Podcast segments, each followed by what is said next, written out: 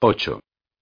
Los niños ven la magia porque la buscan, Christopher Moore, la riqueza de los recuerdos del muchacho robó mi aliento.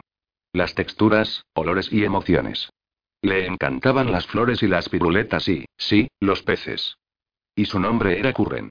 A menudo cuando se me concede las imágenes, sentimientos y recuerdos más preciosos de una vida una vez vivida, comienza en el final y va hacia atrás, y tengo que voltearlo. Poner todo en orden y crear mi propio cronograma de eventos. Pero Curren me mostró primero las cosas más importantes. Comenzando con su familia. Me enseñó cómo su madre lo acurrucaba y mecía todas las noches, cantándole mientras él lactaba. Cómo le hacía cosquillas antes de acostarse. Cómo lo atrapaba tratando de esconder comida en un bolsillo de su babero mientras ella no miraba para poder pasar a la parte más importante de la comida. Mems. Los chocolates M&M's. Pero ella siempre lo sabía. De alguna manera siempre lo sabía. Y olía a las flores que tanto amaba. Me mostró cómo su padre lo llevó a la ferretería una vez, y estaba tan orgulloso, que siguió saludando a su mamá y a sus hermanos, todo el camino hasta el camión agitando la mano, sonriendo y soplando besos incluso después de que su padre lo hubiera atado a su asiento de coche. Porque quería que ella supiera. Su madre. Quería que supiera lo mucho que la amaba. Necesitaba que lo entendiera. Cuando sucedió, no se encontraba tan asustado como aturdido. Una mañana se arrastró fuera de la cama temprano y decidió subir a su cómoda. Cuando ésta cayó sobre él, atrapándolo, sofocándolo, todo lo que pensaba era en ella. Estaría allí pronto. Podía oír sus pasos en las escaleras. Le encantaban los paseos. Le encantaban los coches de juguete. Amaba las flores. Tanto es así que un vecino plantó un gigantesco jardín de girasol después de que él falleció. Su madre lo encontró. Recordó sus gritos. Sus gritos desesperados en busca de ayuda mientras luchaba por sacarle el tocador. Sus súplicas mientras respiraba en su boca. Pero ya no estaba debajo de ella. Se encontraba a su lado. Tratando de calmarla con la mano en el hombro. Lo llevaron al hospital, y ella lo sostuvo durante horas, no queriendo dejarlo ir. Incapaz de hacerlo. Pero el calor lo dejó y su cuerpo comenzó a endurecerse, y tuvo que renunciar a él. Su dolor fue suficiente para apoderarse de mis pulmones. Podía sentirlo a través de su hijo, tenían una conexión tan fuerte. Y ahora los vi a través de sus ojos. Curren no entendía lo que hacía su madre, pero yo sí. Educaba al público sobre los peligros de los aparadores y otros muebles. Sobre los innumerables niños que murieron tan innecesariamente. Acerca de cómo anclar muebles. Cómo asegurarlos. Y asumió las consecuencias. Por su participación. Los idiotas la castigaron por no mirarlo lo bastante de cerca. Por ser una mala madre. Si alguna vez vi una buena madre en mi vida, era esta mujer. Mi corazón se rompió por ella, pero siguió adelante. Aún sigue así hasta el día de hoy. Quería que supiera cuán exquisitamente era amada. Cuánto la adoraba su hijo menor. Lo digna, encomiable y necesaria que era su lucha. Con un anciano difunto, podría escribir una carta o un correo electrónico para hacer llegar un mensaje a un ser querido, pretendiendo ser ellos. Pero con un niño de dos años, no sabía cómo enviar un mensaje a los padres sin molestarlos de forma indebida. Ellos luchaban para seguir adelante con sus vidas. ¿Cómo podría socavar eso? Los revisaría. Vigilaría. De alguna manera, les haría saber lo queridos que eran. Que aún lo son. Porque él los estará esperando en sus geniales pijamas azules. Me desplomé sobre la barra fría, una mejilla apoyada contra ella, las piernas y los brazos colgando sobre el costado. Fue lo mejor. Lo sabía, pero quería, quería abrazarlo.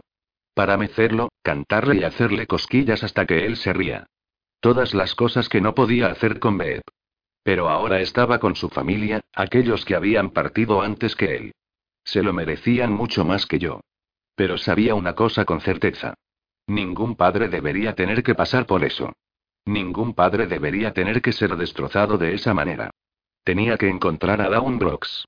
No podía imaginar lo que pasaban sus padres, pero sí conocía a los Foster, y si realmente la llevaron, continuaba viva. En algún lado.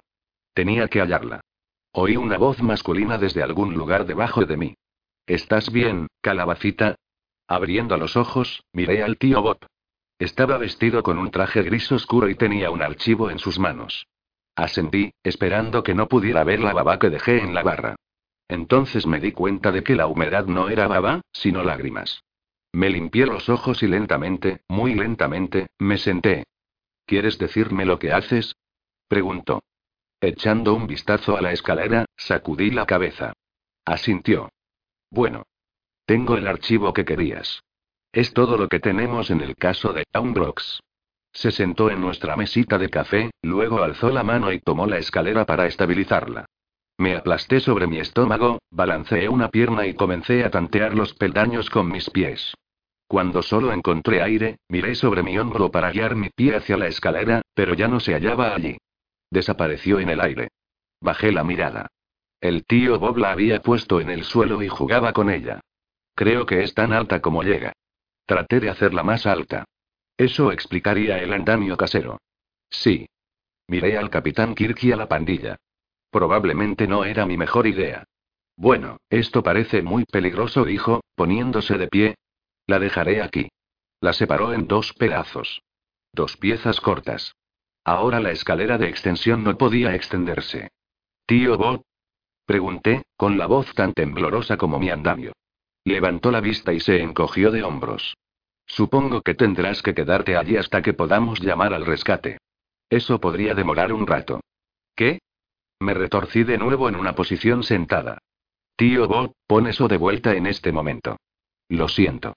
Miró su reloj. Tengo que irme a trabajar. Me aseguraré de que alguien se pase por aquí. Tío Bob. Le grité a su nuca. Abrió la puerta y salió de ella. Así como así. Me dejó colgando. Literalmente. Tío Bob. Cuando no obtuve respuesta, miré al ángel. Sonreí. Señalé la escalera y le ofrecí mi expresión más patética. No se movió. La única señal de vida que vi fue que sus alas se plegaron mientras se reposicionaba. Cerré los ojos y apreté los dientes. Esto no estaba sucediendo. ¿Hay alguna razón por la que estés aquí? El sonido de la voz de Reyes, tan cerca, me sobresaltó. Salté y comencé a resbalar, mi mitad inferior resultando más pesada que mi torso. Me sujeté a la viga con los dos brazos antes de deslizarme a mi muerte, o al menos a un aterrizaje doloroso, luego miré a mi marido. Se encontraba agachado en la vida, con sus poderosas piernas sosteniéndolo en un perfecto equilibrio. También estaba descalzo y llevaba solo un par de pantalones de pijama gris, apoyando un brazo casualmente sobre una rodilla. Casualmente. Esta no era una situación casual. Necesito la escalera. El tío Bob la trasladó. Ah. Bajó la mirada. Me resbalé. Me miró de nuevo. Me resbalé un poco más, sudando por todo mi cuerpo. Reyes, la escalera. La veo. La necesito. También veo eso. Puse los ojos en blanco. ¿En serio? La traeré si dejas el caso. Intenté mirarle, pero me hallaba demasiado asustada para moverme. Me encontraba literalmente aferrándome a mi querida vida con ambos brazos envueltos alrededor de la viga y el resto de mí colgando por debajo. Ahora no era el momento. Reyes dije, esperando ser escuchada sobre el rechinar de mis dientes, si no traes esa escalera, dejé la amenaza colgando. Parecía apropiado. Pero solo me estudió por debajo de pestañas ridículamente largas. Me resbalé un poco más, mi sudor hacía para la vida imposible aguantarme. El chillido de que fue alarmante y bienvenido. Charley. Gritó mientras corría hacia la habitación. Robert me dijo que viniera de verte. ¿Qué haces? ¿Puedes traer esa escalera? Bajó la vista mientras Amber entraba en la habitación y se detuvo en seco. Tía Charley. Me temblaban los brazos, sabía que no podía aguantar mucho más. Traté de elevar una pierna, pero el acto solo me hizo resbalar un poco más. Cuando Kookie intentó encajar los pedazos de la escalera, sacando un retrato enmarcado y un soporte de chimenea en el proceso, mi agarre se deslizó unos cuantos centímetros hasta que me sostenía por mis dedos. Por lo menos se sentía así. Toma mi mano, dijo Reyes. Lo miré. Seguía agachado, pero si tomaba su mano, conocía lo suficiente sobre las leyes de la gravedad para saber que se iba a caer conmigo. No dije, sacudiendo la cabeza. Holandesa dijo, con total tranquilidad, toma mi mano. No. Tú también caerás. Kookie. Dio un paso atrás para observar su obra. ¿Se ve bien? Definitivamente no. La parte superior estaba torcida. De ninguna manera eso aguantaría. Entonces, ¿no tomarás mi mano porque crees que me caeré? Me esforcé por ver por encima de mi hombro. Si pudiera apuntar hacia el capitán Kirk. En el siguiente segundo, mi agarre cedió. Mis manos se resbalaron y solté un grito. Y esperé. Nada. Entonces sentí una presión en una muñeca. Abrí los ojos y casi lloré de alivio. Reyes me había atrapado. Estaba de pie y sostenía mi muñeca en una mano. Apoyé la otra mano sobre la suya y luego aún tuve que preguntarme cómo íbamos a bajar. ¿Y bien? Dijo.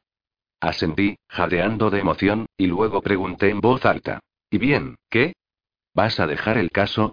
Oh, no, no lo hizo. Es tu decisión. Había algo en la forma en que lo dijo, algo un poco demasiado indiferente que tenía temor subiendo por mi espina dorsal.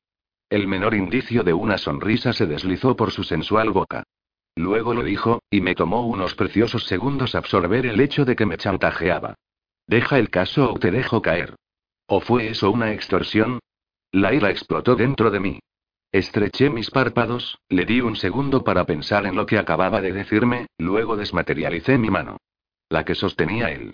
Con un golpe rápido, trató de atraparme con su otra mano, pero ya estaba fuera de su alcance. Golpeé al capitán Kirk antes de saber que caía. Y golpeé fuerte. También una mesita ocupaba la mitad de él, así que aterricé en el capitán Kirk, entonces mi cara aterrizó en el borde de la mesita, reboté en ella, luego me volteé sobre el respaldo del sofá. ¿Quién sabía que mi rostro fue entrenado en Krav Maga? Charley. Kookie se precipitó hacia adelante. Amber se quedó en su lugar, con la mandíbula colgada en estado de shock, mientras su madre trataba de ayudarme acomodando mi hombro. Charley, ¿estás bien? Estoy bien. Creo. Me hundí de nuevo en el suelo. Me movía demasiado rápido para tratar de seguir adelante en ese momento, como cuando era niña y trataba de darle tiempo al carrusel que ya se encontraba girando. Nunca terminó bien. Escuché el repique lírico de un teléfono mientras Reyes se arrodillaba a mi lado. Claramente no tenía problemas para bajar sin una escalera. Amber comprobó su teléfono y luego dijo, tengo que prepararme para ir a la escuela. Y se fue rápidamente. Sacudí la mano que ofrecía Reyes, luego me volví hacia él. Podrías haberme matado. Dejó en claro su falta de preocupación. Hiciste eso por tu cuenta. Sí, pero amenazaste. Hijo de Satanás dijo por medio de una explicación. Me puse de pie, le aseguré a Kookie que estaba bien, luego nos dirigimos a nuestro dormitorio. Si ese marco de puerta no hubiera saltado de la nada, habría hecho una gran salida. Mientras permanecía de pie, me encontraba tropezando en el carrusel giratorio un segundo, luego acuñada en los brazos de mi esposo al siguiente. Empezó a llevarme a nuestra habitación. Decidí no discutir el punto ya que apenas podía caminar sin ser arrestada por intoxicación pública. El archivo le dije a Kookie, señalando sobre el hombro de Reyes. El ancho que se adaptaba a mi cabeza perfectamente. Ubie trajo el archivo de la chica Brox. Asintió, luego preguntó. ¿Vas a estar bien? Le di un pulgar hacia arriba antes de que Reyes volteara la esquina a nuestra habitación. Dejó caer mis piernas y me deslicé por su longitud. Luego examinó mi ojo, el que intentó desquitarse con nuestra mesita. Necesitas hielo. Necesito darme una ducha. Lo empujé y fui a tropezones a nuestro cuarto de baño. No fue hasta que entré en George, la ducha que construyó Dios, metafóricamente, que me di cuenta. Alguien en esa habitación no estaba bien. Sentí los restos de la ansiedad. Estrés. Miedo. Incluso la desesperación. Todas las cosas que habría sentido al instante de no haber estado colgando de una viga como una bolsa de té. Amber. Algo andaba muy mal con Amber. George se sintió maravilloso. Salí sintiéndome plenamente relajada y satisfecha, que era más de lo que podía decir sobre mi marido en este momento. Se cepillaba los dientes. Tan pronto como salí, se enjuagó y entró. Me apresuré a vestirme, no queriendo otra confrontación en el tema Oster. No iba a intimidarme para abandonar el caso, así que ¿por qué molestarse en discutirlo? Honestamente, entre él y el tío Bob, sin embargo, Ubi empezaba a preocuparme. En el pasado, nunca habría hecho algo como lo que hizo hoy. Nunca me dejaría colgando así. Me tendió una trampa. Intentó que me tomara el día libre. Que me quede en casa. ¿Pero por qué? Ubie y yo siempre habíamos sido tan abiertos. Muy honestos. ¿Por qué no confiaría en mí ahora? Casi tuve la intención de no desmarcarlo para el infierno. Si pudiera hacer eso. Solo una manera de averiguarlo, pero si no cambiaba de actitud, era un viaje de ida a Villa Infierno para él. No me molesté en secarme el cabello. Lo ubiqué en una cola de caballo, me puse un suéter, una falda de mezclilla y un par de botas de tobillo asesinas, agarré mi chaqueta y salí por la puerta. Luego volví a buscar mi bolsa. Entonces volví por mis llaves. Ya estaba acomodada en mi serie, lista para salir, el señor Foster era dueño de una agencia de seguros, y de repente me hallaba en extrema necesidad de un seguro de vida por mi marido, cuando me di cuenta de que dejé mi teléfono en el cargador. Santa vaca. Cuando acumulé tantas cosas sin las que no podía irme de casa? Divagué sobre si volver y arriesgar otra confrontación, me encantaba divagar, cuando un golpe sonó en mi ventana. Después de saltar un metro en el aire, miré a Reyes. Entonces el calor floreció sobre mi piel, en parte de alarma y en parte de excitación, cuando noté su atuendo. O la falta de él. Se encontraba parado en el estacionamiento en una toalla. Una toalla de color beige que colgaba sobre sus caleras. El agua le goteaba del cabello y se clavaba en sus pestañas, haciendo brillar aún más su iris marrón oscuro. O eso podría haber sido la ira. Giré la llave y rodé la ventana, luchando contra el impulso de reprenderlo. No se hallaba helado, pero estaba condenadamente segura de que hacía demasiado frío para andar corriendo mojado y casi desnudo. En su lugar, le pregunté, ¿vas a amenazarme otra vez? Tenía las manos apoyadas contra la puerta. Mi teléfono estaba en una de ellas. Necesitamos hablarlo, intentamos, ¿recuerdas? No pareces entender la diferencia entre una conversación y una orden. Y te estás contagiando del tío Bob. Sus cejas se reunieron. ¿Qué quieres decir? Me refiero a los hombres. Pensando que pueden ordenarme. Pensando que tienen algo que decir en cualquier cosa que yo haga. Me incliné más cerca. Cualquier cosa. Se detuvo para pensar en lo que dije, y luego se inclinó más cerca, también, su calor flotando hacia mí. Tu rechazo directo tampoco es exactamente una conversación civilizada. Yo, tú, apreté los dientes y probé de nuevo. Me parece recordar una conversación civilizada muy reciente en la que estuvimos de acuerdo en que ya no nos guardábamos secretos el uno del otro. Estudié su rostro. Observé cómo el agua se acumulaba en sus pestañas y por encima de su boca. Apretó la mandíbula y se volvió. No es tan simple. Claro que no. Miró a sus pies. Reyes, solo dime por qué no me quieres en este caso. ¿De qué estás asustado? Y eso lo hizo. La parte viril de él, no, la parte de Neandertal, se enfureció. Reyes no era del tipo inseguro en la mayoría de los aspectos de su vida, salvo uno. Su oscuridad. Y poco a poco me daba cuenta de que los Foster, uno de ellos por lo menos, tenía algún tipo de percepción que atravesaba el velo de este plano. Pero aún así. Él era oscuro. No me digas. No era como un gran secreto. Podría pasar al plano celestial en cualquier momento que yo elija y vería esa oscuridad yo misma. ¿Crees que tengo miedo? ¿De los Foster? ¿Qué? No. Eso fue algo extraño de decir. Por supuesto que no. Bien dijo con los dientes apretados. Haz lo que quieras. Siempre lo haces. Su frustración no tenía límites. Tampoco conocía su propia fuerza. Empujó la puerta, pero en su ira, literalmente derribó a Misery en dos ruedas. Ella descendió con fuerza mientras Reyes se alejaba. Fue mi turno de estar enojada. Salté de Misery para inspeccionar el daño. Abolió el lado de la puerta. Debería haber estado agradecida de que todavía pudiera abrirla, pero no lo estaba. Me incliné para recoger el teléfono que dejó caer. Mi teléfono. Destrozó su pantalla, pero seguía funcionando. Cuando me giré, él entraba en el edificio. Me comprarás un teléfono nuevo. Habiendo tenido suficiente de hombres y su terrible sentido de derecho, decidí hacer una visita a otro hombre en mi lista de mierda. El señor Abraham Foster. Encontré su oficina a pesar de la pantalla rota de mi teléfono. Ella lo tuvo peor. Apenas podía pensar en el incidente de tequila sin encogerme.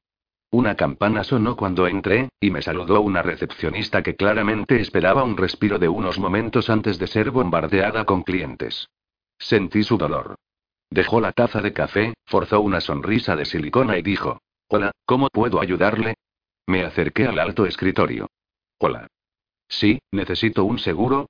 Reemplazó su sonrisa por otra más genuina. No parece muy convencida. Bien, lo siento. Todavía me encontraba furiosa, así que tomé una respiración profunda y comencé de nuevo. ¿Ofrecen seguro de vida? Lo hacemos. ¿Le gustaría hablar con un agente? Necesitaba asegurarme de que el agente con el que hablara fuera de estatura media y corpulento, con cabello oscuro y una inclinación por el secuestro de niños. Bueno, un amigo me recomendó hablar con el señor Foster. Trabaja aquí. Arqueó una ceja con humor. Es dueño de la agencia, así que sí. Pero no se encuentra en este momento. Oh, diablos. ¿Quiere ver a otro agente? Antes de que terminara, noté a un hombre que se ajustaba a la descripción del señor Foster caminando por el estacionamiento hacia una cafetería al lado. No, gracias. Solo regresaré. Puedo pedirle que le llame. Agarró un bolígrafo. ¿Cuál es su nombre? Un, Cordelia Chase. Me tensé al momento en que lo dije, preguntándome si esta recepcionista era tan experta como la última. Lo escribió en una libreta de mensajes al tiempo que colocaba leche a su café, y traté de no babear. Solo tomé una taza esa mañana, y en mi furiosa prisa conduciendo, no pensé en parar por un mocha grande con crema batida extra en el camino. Pensé en pedirle un sorbo rápido cuando me pidió mi número. ¿Sabes qué? Solo regresaré. Aunque, gracias. Salí apresuradamente y caminé lo más despacio que pude en la dirección de la cafetería, rezando para que la recepcionista no me notara acosando a su jefe. Vi al señor F al momento en que entré en el restaurante retro y me senté en una cabina frente a él. Un menú aterrizó delante de mí, y una señora mayor con el cabello atado lo suficiente para sostener las tres plumas que sobresalían de él, preguntó. ¿Te gustaría un poco de café, cariño? ¿Podría? Me ofreció una sonrisa conocedora y, jarra ya en mano, me sirvió una taza. Luché contra el gemido que amenazaba con salir de la parte posterior de mi garganta cuando el rico olor me golpeó y le agradecí con mi sonrisa más apreciativa. No fue hasta que ella guiñó y se fue que me di cuenta de que el señor Foster había notado mi presencia. Manteniendo mi mirada alejada, dejé que me observara durante un sólido minuto antes de regresarle la mirada. Cuando nuestras miradas se encontraron, controló su expresión, la moldeó en una de cordial simpatía y saludó con la cabeza. Luego volvió a su periódico, desdoblándolo y doblándolo en una sección diferente. Pero por debajo, se sentía más sorprendido al verme de lo que estuvo la señora Foster el día anterior. Así que, una vez más, o bien sabía quién era yo o podía ver lo que era. Pero su sorpresa fue más profunda. La señora Foster quedó sorprendida, pero él se hallaba completamente asombrado. La señora Foster debió contarle acerca de mí. Lo último que esperaba era que apareciera de la nada. Decidí empujar mi suerte un poco más lejos. Lo siento, ¿es usted el señor Foster? Elevó la mirada, una ola de conmoción golpeándolo como un puñetazo en el estómago. ¿Nos conocemos? No. Entonces, ¿cómo? Y sonreí y señalé la cartelera de su oficina. La que tenía su foto. Tenía los medios para parecer avergonzado. Por supuesto. No quería molestarte. Me encontraba en su oficina y su recepcionista dijo que no estaba, así que decidí tomar un café y esperar. Me miraba fijamente. Se recompuso y dejó el periódico a un lado. ¿Y usted es? Cordelia Chase. Iba a hablarle de un seguro, pero puedo esperar. No, por favor. Señaló hacia el asiento frente al suyo. Únase a mí. Agarré mi bolsa, mi taza e hice exactamente eso. ¿Necesita seguro? Sí. Seguro de vida. Para mi marido. Se está muriendo. Oh. No me creyó. Ni por un solo instante. Pero entró al juego, así que fui con él. Lo siento. Está bien. Sin embargo, él no lo sabe, pero tengo una fuerte sospecha de que no tiene mucho tiempo de vida. El señor Foster se aclaró la garganta y se recostó en su asiento. ¿Puedo preguntar de quién es su seguro de salud? Esa es una buena pregunta. Arrugué la nariz por el pensamiento. ¿Coot quién manejaba todo eso? No sé cuál es el nombre, pero tiene un logotipo rojo. ¿Com, tal vez, un triángulo? ¿O un cuadrado? Sí, eso es. Definitivamente es un cuadrado. O tal vez un círculo. No importa, señora Chase. Oh, Cordy, por favor. Cordy, si pudiera obtener alguna información básica de usted, podríamos partir de ahí. Ver lo que podemos hacer y conseguirle algún presupuesto. ¿Cómo suena eso? Asentí. Perfecto. Lamentablemente, no recibí una lectura de él cuando dije mi nombre, así que todavía no tenía ni idea si sabía quién era o no. Sacó un blog de notas y una pluma de un bolsillo interior justo cuando Ángel apareció en la cafetería. Renuncio, dijo, inclinándose para que su rostro estuviera a unos centímetros del mío. Tuve que concentrarme para no mirarlo. Solo tengo 13 años. Hay algunas cosas que no debería ver. ¡Ay, Dios mío! Se giró, su agitación evidente en sus movimientos agudos. Se frotó la cabeza. Arrastré mi teléfono y levanté un dedo índice fingiendo una llamada telefónica. Lo siento mucho. Tengo que tomar esto. No hay problema. Recompuso sus rasgos de nuevo y creó una carpa con sus dedos, pero el hecho de que tomé una llamada en medio de su descanso, un descanso que interrumpía, le molestó. ¿Cómo debería hacerlo? Grosero era un eufemismo, pero tenía que ver lo que sucedía con mi mejor, sin mencionar único, investigador. Hola, Ángel. ¿Qué sucede? Estoy en medio de algo. Se giró para mirarme de nuevo. Mi trabajo. Tu tío es un detective del departamento de policía. ¿Sabes lo que eso significa? Tío Bob. ¿Está todo bien? Significa que lo llaman a tiroteos, puñaladas, casos de abuso infantil y tipos golpeando casi hasta la muerte a sus esposas. Significa que su trabajo está realmente jodido. Y significa que renuncio. Salí de la cabina. Ángel, ¿le pasó algo al tío Bob? ¿Está bien? Se burló de mí. No, no está bien. ¿Me escuchaste? La alarma se cerró alrededor de mi garganta.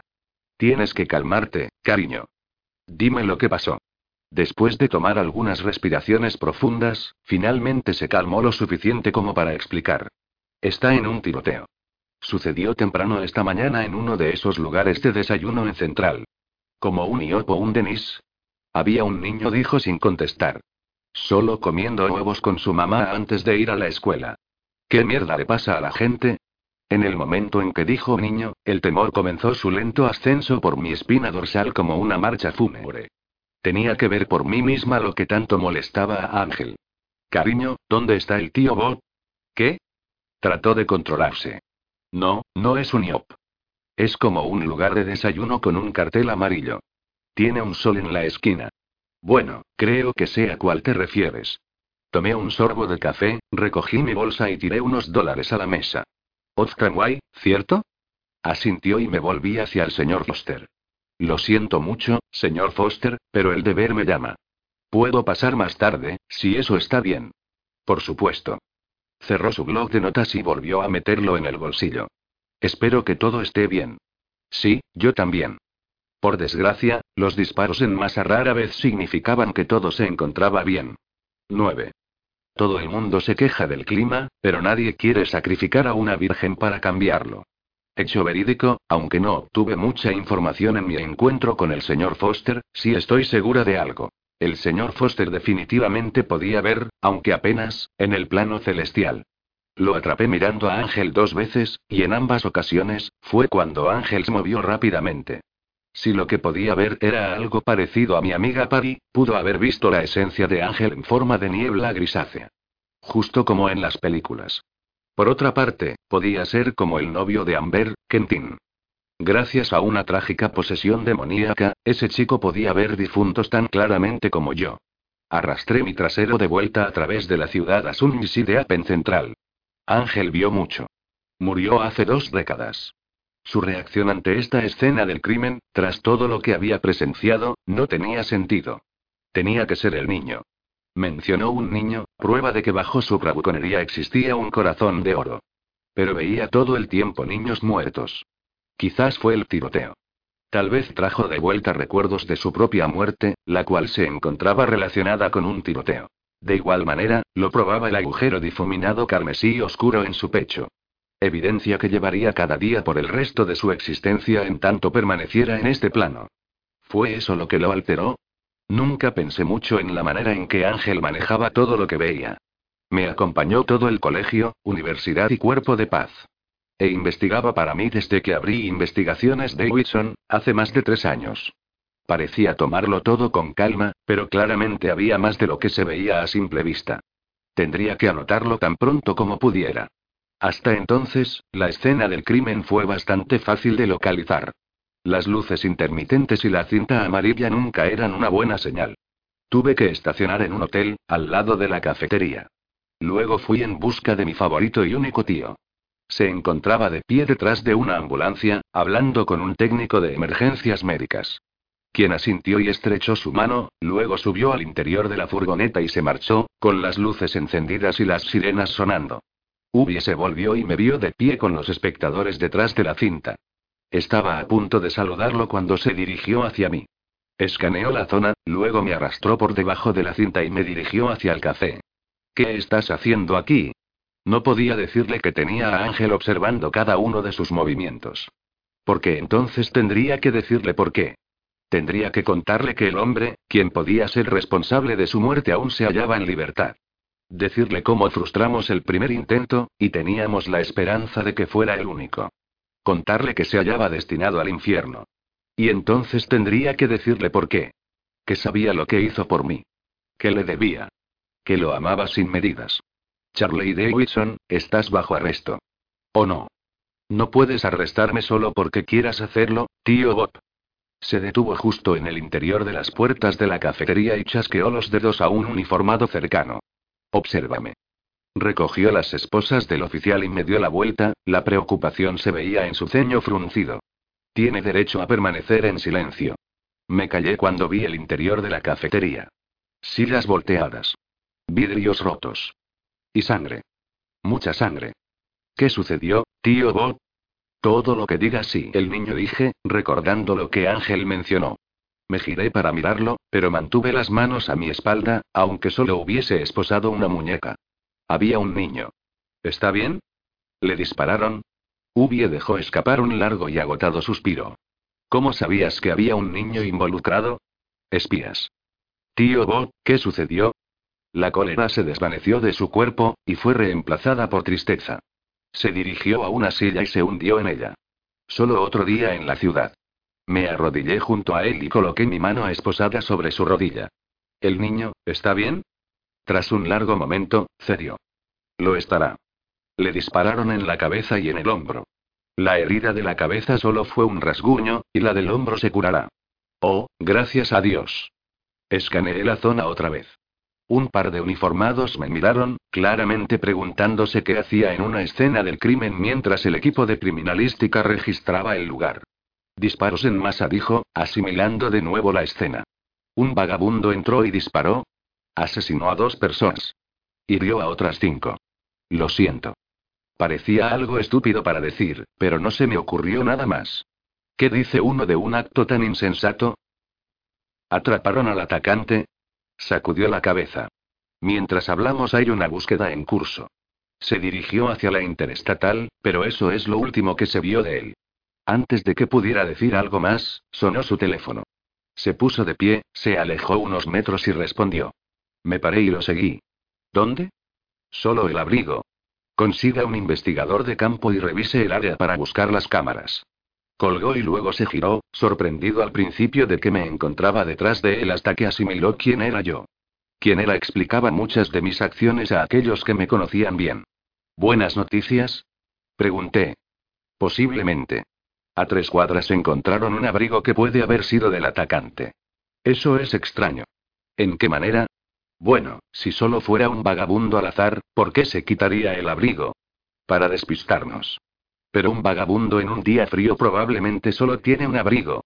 El tío Bob inclinó la cabeza pensando a medida que miraba de cerca la escena del crimen. ¿Quién murió? Pregunté. ¿Qué? ¿Quién murió? Una mujer de mediana edad y un anciano. Asentí. Mordí mi labio inferior. Comencé a dejar que me empaparan las emociones de los espectadores que sentí más temprano. Un par se sintió raro, pero lo atribuí al entusiasmo de los periodistas. Solo un periodista se emocionaría con un tiroteo fatal. Especialmente si fue el primero en la escena. De manera que, definitivamente había un reportero presente. Entonces, ¿por qué tuve una reacción similar de parte de otro espectador que no tenía credenciales de prensa ni camarógrafo? ¿Quién murió primero? Aún no lo sabemos. ¿Qué estás pensando? De acuerdo, ¿quién fue el primero en disparar? Según una cámara de seguridad y un par de testigos, la mujer que murió fue asesinada primero. ¿El niño era suyo? Sí dijo, luchando contra el impulso de preocuparse por algo más que a nivel profesional. Generalmente, era muy bueno en eso. Sin embargo, este le molestaba. ¿Qué sucede, tío Bob? El niño. Saltó delante de su madre, intentando protegerla. Luego me miró como si las piezas del rompecabezas comenzaran a encajar en su mente. El atacante le disparó a la mujer una vez. Entonces el chico saltó delante de ella para protegerla. El atacante, caminó hacia un pasillo que conducía a las oficinas en la parte trasera. Lo seguí. ¿En qué estás pensando? En nada. Aún no. Parece que el atacante intentó sacar al niño del camino. Pero bloqueaba el ángulo de la cámara, por lo que fue difícil saber exactamente qué ocurrió. Fuimos a una oficina donde otro detective observaba la grabación de las cámaras de seguridad. Asintió hacia Ubie, luego regresó a su tarea. ¿Puedes rebobinarlo? Le preguntó el tío Bob. Lo hizo, y vimos cómo se desarrollaba el horroroso acontecimiento. Mis manos taparon de golpe mi boca cuando le dispararon a la mujer. Cuando el chico se lanzó para protegerla, mi fe en la humanidad fue completamente restaurada. Podemos ser una raza arruinada, pero todavía existían más buenos que malos en el mundo. El hombre luchó con el niño unos segundos, luego se rindió y disparó, muy cuidadosamente. Después de eso, el atacante abrió fuego al azar. Muchos de los empleados y clientes ya habían huido. Algunos se quedaron escondidos detrás de los mostradores y debajo de las mesas, pero el atacante todavía se las arregló para derribar a varios de los más desafortunados, entre ellos un anciano que usaba un bastón. No podría haber salido corriendo, aunque lo hubiera intentado. Entonces, justo cuando el hombre se hallaba a punto de huir, se detuvo sobre la mujer. Apuntó el arma a su cabeza otra vez. Le dio un empujoncito con el pie. Satisfecho, huyó por la puerta trasera. Me hundí en una silla. El tío Bob me miró de nuevo. ¿Qué piensas, calabacita? ¿Su marido? Sí. O ex marido. No quería matar a su hijo. A menos que tuviera que hacerlo. Pero quería malditamente asegurarse de que su esposa muriera. Lo suficiente como para matar a otros. El otro detective frunció el ceño. ¿Obtuviste todo eso del vídeo? Está al frente, observando, le dije al tío Bob. Probablemente encontrarás una peluca y una barba postiza en su auto. Y ha estado practicando, por lo que parecerá desconcertado. Nada lo haría más feliz que el equipo de noticias capturando su angustia para que todos lo vean cuando le digas que su esposa está muerta. Ubi asintió. Por si acaso no tienes su nombre y número de seguro social. Levanté el brazo. Vas a necesitar esto. Sacudió la cabeza. Aún estás bajo arresto. Está bien. No iba a discutir con él. Algo lo carcomía. Le causaba remordimiento. Y definitivamente me involucraba. Tenía sus razones para desear que me quedara en casa. Para mantenerme a salvo. Podría respetar eso, aunque no le hiciera caso. Apretó la boca, luego llamó al oficial para que me quitara las esposas. ¿Quieres ser parte de esto? Del arresto. Quería ser parte de la detención. ¿Sabes qué? Creo que te dejaré manejar esto. De acuerdo. Me paré y lo abracé. Muy fuerte. Por mucho tiempo.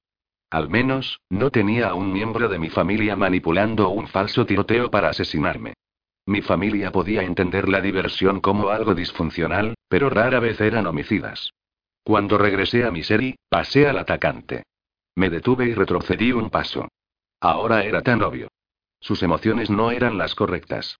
Quería mirarlo a los ojos. Para hacerle saber que sabíamos lo que había hecho. No pude evitar que mi rostro expresara el desprecio. Era alto y fornido, con un vientre de cerveza prominente que gritaba ataque al corazón. ¿Qué? preguntó, mirándome con curiosidad. Entonces se dio cuenta de que podría ser alguien importante. Su expresión cambió a preocupación. Desesperación. Mi mujer creo y creo que estaba allí. Me acerqué y lo miré fijamente. ¿Crees? Me volví hacia el tío Bob e hice un gesto hacia el hombre. Este es él. No es como si necesitara hacerlo. Había estado parado detrás de mí todo el tiempo, por lo que al sospechoso le habría sido un poco difícil escaparse. Asintió. Gracias, calabacita. El hombre reanudó sus esfuerzos. Por favor, solo quiero que me den información sobre mi esposa. Ya debería de haber llegado a casa. Realmente creía que el tío Bob iba a decirle que su esposa fue fatalmente asesinada en un ataque al azar y sin sentido. Y él era bueno. Sus expresiones eran perfectas. Preocupación. Duda. Agonía. Tenía la sensación de que incluso lo negaba un poco para no correr riesgos. Pero cuando Ubi lo empujó contra una patrulla y le ordenó a un oficial que lo custodiara hasta que pudieran obtener una orden para registrar su casa y automóvil, se desmoronó la actitud bien ensayada del hombre. ¿Qué? ¿Qué está pasando? Solo estoy aquí por mi esposa. Intentó seguir fingiendo, pero le resultó un poco desconcertante la comprensión de que enfrentaba una vida detrás de las rejas. El pánico se apoderó de sus pulmones. Cuando el oficial fue a esposarlo, comenzó a pelear. Se necesitaron tres oficiales para contenerlo y meterlo en la patrulla. Incapaz de soportar por más tiempo a esta basura, busqué a Misery. Me subí. Me senté por un largo rato. Anhelaba tomar el control de este mundo. Para hacerlo funcionar de manera diferente a Jehová. Le dio autonomía a los humanos, la libertad de elegir hacer lo bueno o lo malo. Pero ¿qué haría yo de manera diferente? ¿Curar todas las enfermedades? ¿Reprimir toda la violencia? ¿Borrar todo vestigio de racismo? Jehová tiene algo de razón, le dije al ángel que se hallaba al otro lado de la puerta de mi pasajero, mirando al interior. Controlar a la raza humana, incluso un poco, esa no puede ser la respuesta. ¿Dónde terminaría? ¿Cuándo las personas están tan sanas que viven durante cientos de años? Y aún, procreando hasta que el mundo esté tan sobrepoblado que tendremos que juntar nuestros recursos y encontrar otro mundo para vivir. ¿Y entonces qué? Arqueé las cejas preguntando. La vida es un ciclo. Lo comprendo. Y lo entiendo. Puede intervenir cuando se le pide. Cuando le oran. Eso era parte del trato. El ángel inclinó su cabeza mientras me escuchaba despotricar. Pero son esos pocos seres humanos que, lo arruinan para el resto de nosotros, ¿sabes? Quiero decir, santo infierno, ¿por qué simplemente no se divorcian? Y luego están los accidentes. Los trágicos accidentes que nadie vio venir. De alguna manera parecen los más injustos de todos. Cuando no son culpa de nadie. Solo suceden por ninguna razón explicable. Miré fijamente al ser celestial. Bueno, quiero una explicación. ¿Qué sucede con Curren? ¿Qué hizo? No tenía ni idea de por qué repentinamente me desahogaba con un ángel. Yo había visto mucho. Enfrentado tanto. Quizás era la esencia de ese dulce niño cruzando a través de mí, un niño que nació de padres tan respetables, una familia tan amorosa, para luego ser confrontada con la realidad de que no todos los padres fueron creados iguales. No todos eran una joya. Algunos, en cambio, disparaban a su propio hijo para librarse de una molestia. E incluso otros, se librarían del niño por completo. O cometen actos indescriptibles. O simplemente ignoran a sus hijos, fingiendo que no existían. ¿Sabes qué? Le pregunté al ángel. Pienso igual que Ángel. También renuncio. Siguió mirando fijamente, indeciso. Se encendió la furia que se acumuló como un balde de gasolina en mi estómago. Me enfermaba las cosas atroces que las personas se hacían entre sí. Le disparó a su propio hijo para matar a su esposa. Cuando yo ni siquiera podía tener a la mía en brazos, ni siquiera podía verla sin arriesgar su vida, le disparó a su hijo. Limpié con rabia las lágrimas que se negaban a ser sofocadas y fulminé con la mirada al ser celestial. Estaba aquí. En este plano. Y no hizo nada. Un ser poderoso y radiante solo se quedó de pie y dejó que ese hombre lastimara a toda esa gente. Aquí es donde Jehová y yo nos separamos. Podría haber hecho algo. Podría haberlo detenido. Pude haberlo detenido. Cuando el mundo comenzó a temblar a mi alrededor, cerré los ojos. Respiré profundo. Intenté apaciguar la rabia que bullía en mi interior. Tuve que ralentizar los latidos de mi corazón. Para calmar la emoción cruda que amenazaba con desgarrarme. Entonces, a pesar de cerrar los ojos, mis dedos, con los nudillos blancos y agarrando el volante, me centré. Parpadeé, confundida cuando el mundo se inclinó y comenzó a girar. Entonces la realización se hundió. Mis moléculas se separaban. Mordí. Luché por controlarlo.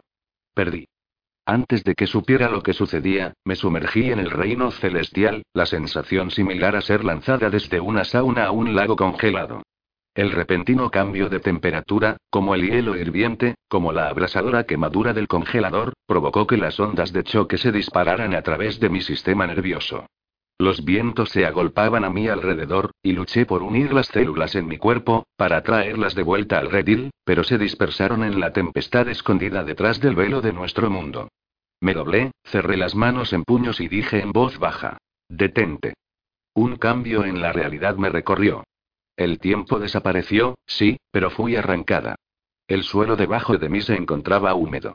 El interior de mi serie se transformó en árboles, arbustos y césped, y comencé a darme cuenta de que ya no me hallaba en Kansas, a no ser que Kansas fuera de un verde esmeralda espeso con aire helado y un océano estrellándose contra rocas cercanas. Probablemente no. Me puse de pie y giré en círculos, intentando ubicarme. Árboles. Pastizales. Árboles. Pastizales. El terreno, impresionante y feroz, era el polo opuesto de Nuevo México. La última vez que me dejé llevar por mi temperamento, terminé en Nueva York, pero las olas me convencieron de que tampoco me hallaba en Nueva York. Aprendí a desmaterializarme, pero aún tenía problemas para controlarlo, como ningún control en lo absoluto, de en dónde terminaba. Entonces, solo Dios sabía. Bueno, Dios y mi viejo amigo GPS. Palmeé los bolsillos de mi falda y oré, pero mi teléfono seguía en mi serie con mi bolso. Y mi chaqueta. Y mi identificación. Sentí un poco de pánico sudoroso. Si moría aquí, nadie sabría quién era. Nunca encontrarían mi cuerpo. Y si lo hacían, no tendrían forma de identificarlo. A menos que descubrieran el diminuto tatuaje que Parry me realizó en la muñeca que decía en negrita señora de Reyes Farrow. Eso podría darles una pista. Aún así. Tenía que solucionar esta mierda. Pero primero, tenía que llegar a casa. Podría intentar desmaterializarme y encontrar mi camino de regreso, pero conociendo mi suerte, acabaría en un campo de entrenamiento terrorista. O en una prisión para hombres. O un comercial de higiene femenina. Sin más alternativas, comencé a caminar. Viéndole el lado positivo, ningún ángel me acechaba. Del lado oscuro, no, no iba a sucumbir al lado oscuro. Repetí ese mantra y canalicé mi luz que esquivalquer interior mientras caminaba por lo que parecían horas. El paisaje era como nada de lo que había visto. No en la vida real. Era rocoso, cubierto de hierbas, boscoso y olía fresco, como la suciedad, sal y ozono. Seguí el sonido del océano y llegué a un impresionante acantilado que caía por lo menos a 30 metros, olas blancas estrellándose contra rocas afiladas y sobresalientes. Entonces giré hacia la derecha. Parecía lo correcto. Todo era tan impresionante, pero tenía lugares por ver y gente que visitar. No tenía tiempo de vagar por ahí, buscando signos de vida. Espera. ¿Y si no fui a ninguna parte? ¿Y si realmente había retrocedido en el tiempo? ¿Era eso posible? Repasé lo que sabía sobre los dinosaurios, lo que era básicamente. Dientes planos, herbívoros. Dientes afilados, huye. Hice una nota mental para correr de cualquier manera. Tras otras 17 horas, o posiblemente 30 minutos, vi una casa aislada escondida entre dos colinas rocosas. Como un paraíso. Como un santuario para viajeros perdidos. O, más probablemente, como la guarida de un asesino en serie. De cualquier manera, era mi única opción. Me dirigí ahí. Dos años más tarde, sin aliento, congelada y cerca de la muerte, llamé a la puerta de la casita de asesino en serie más pequeña que había visto contestó una mujer de unos 50 años, con el rostro redondo y las mejillas sonrosadas por los vientos amargos de la tierra extraña. Oh, cielos dijo, o por lo menos creo que eso es lo que dijo, tan sorprendida de verme como yo de verla. Se volvió y gritó. Bernie. Tenemos una mujer en la entrada. No es una hoja de té, ¿verdad? Gritó una voz masculina. Me miró de arriba abajo. No se parece a una. Más bien una chica ahogada. Me abracé para contener un escalofrío cuando un hombre alrededor de la misma edad que la mujer se acercó, sus ojos brillantes por la emoción. Tenemos una muchacha, ¿eh? La mujer asintió. ¿Qué haces ahí afuera en el frío? Sus acentos eran tan marcados, que ni siquiera podía descifrar qué idioma hablaba. Un, ¿hablas inglés? Bernie se echó a reír y dio una palmada en su pierna cuando la mujer, a la que aún debía ser presentada, dijo. Hablamos inglés, amor. Oh. Conocía todos los idiomas que se hablaban en el planeta, vivos y muertos. Pero de vez en cuando tenía un pequeño problema con los acentos. El tono escocés es uno de ellos. Por lo visto. Estoy. Apenas podía decir las palabras en voz alta. ¿Estoy en Escocia? La mujer rió de placer. Eres una hermosura, ¿no es así? Entra y escapa del frío. Gracias. Entré mientras el hombre se marchaba. Volvió con una manta y la envolvió a mi alrededor. Eso es un pecado sobre tu ropa, dijo, señalando mi ropa. Probablemente tenía razón. Tan húmedas como se encontraban mis ropas, probablemente parecían pecaminosas. mostraban demasiado. Quizás eran realmente religiosos. Sí, dijo la mujer, mirando a su marido. Es muy horrible ver a una chica hermosa muy tarde por la noche. Él se encogió de hombros. ¿Té? La chica es americana, idiota. Cierto. ¿Café entonces? Ahora eso sí que lo entendí. Todavía funcionaba con solo una taza. No duraría mucho más. Una sonrisa floreció en mi cara. Esperaba al menos. Mi cara se encontraba bastante entumecida, así que podría haberme babeado. Por favor. Observar a la pareja mientras trabajaban haciendo café y galletas fue como ver una comedia estadounidense. Eran hilarantes, sus bromas amorosas y desmoralizadoras. Mi tipo de gente. Después de llenar mi vientre con galletas que no eran galletas en absoluto, Bertrice y Bernie me ofrecieron usar su teléfono. Muchas gracias dije, pero no tenía idea de cómo marcar a América. Bertrice me mostró cómo llamar al operador, y finalmente, después de varios intentos y conexiones fallidas, un teléfono sonó al otro lado del mundo. Sin embargo, cuando sonó por tercera vez, había perdido completamente el hilo de la conversación. Me encontraba de pie en un pasillo oscuro. La cabaña era en realidad redonda, y justo en el centro había un armario de madera, en forma de octágono. Me acerqué más. Examinando el tallado. La forma en la que la puerta se abría. Los Brummels lo usaban como despensa, pero había visto un armario exactamente igual que este en el convento en el que Reyes me había mantenido secuestrada durante ocho meses. El que nos llevó una eternidad descubrir cómo abrir. El que, cuando entré, hizo que mi luz desapareciera del reino celestial. Simplemente desapareció. Nada, ninguna habitación, ningún material, ninguna bóveda de banco, podía bloquear mi luz. Incluso la tierra misma no la bloqueaba. Los difuntos la veían desde cualquier parte del mundo. Era un faro para ellos.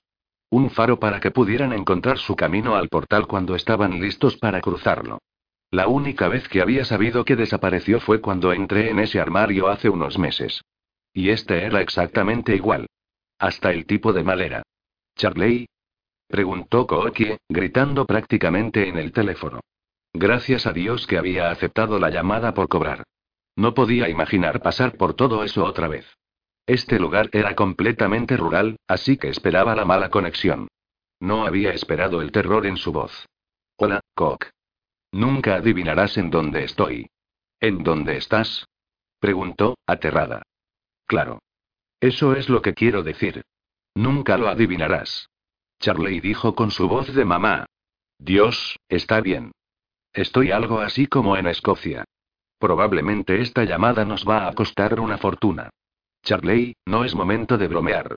No, de verdad, este es un teléfono fijo, y ya que tuve que llamar por cobrar, así que serán muchísimos billetes, nena.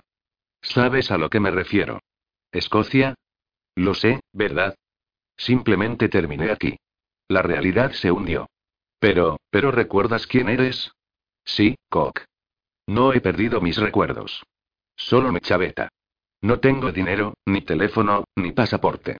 Si los policías me atrapan, estoy jodida. Además, no sé cómo volver. Pero hagas lo que hagas, no puedes decir, has intentado golpear tres veces tus talones y decir, no hay lugar como casa. Esto es serio, Cock. No se lo digas a Reyes. Te lo ruego. Cuando me encontré con un espeso y prolongado momento de silencio, le dije. Está ahí mismo, ¿no?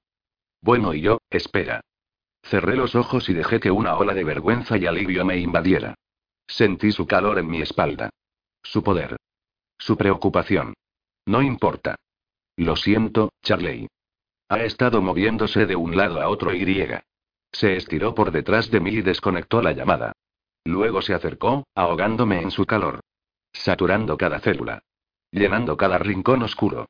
Se inclinó hacia mí. Presionó su boca en mi oído. Susurró. ¿Quieres explicarte? Me volví hacia él por fin. Se cernía sobre mí. Con curiosidad.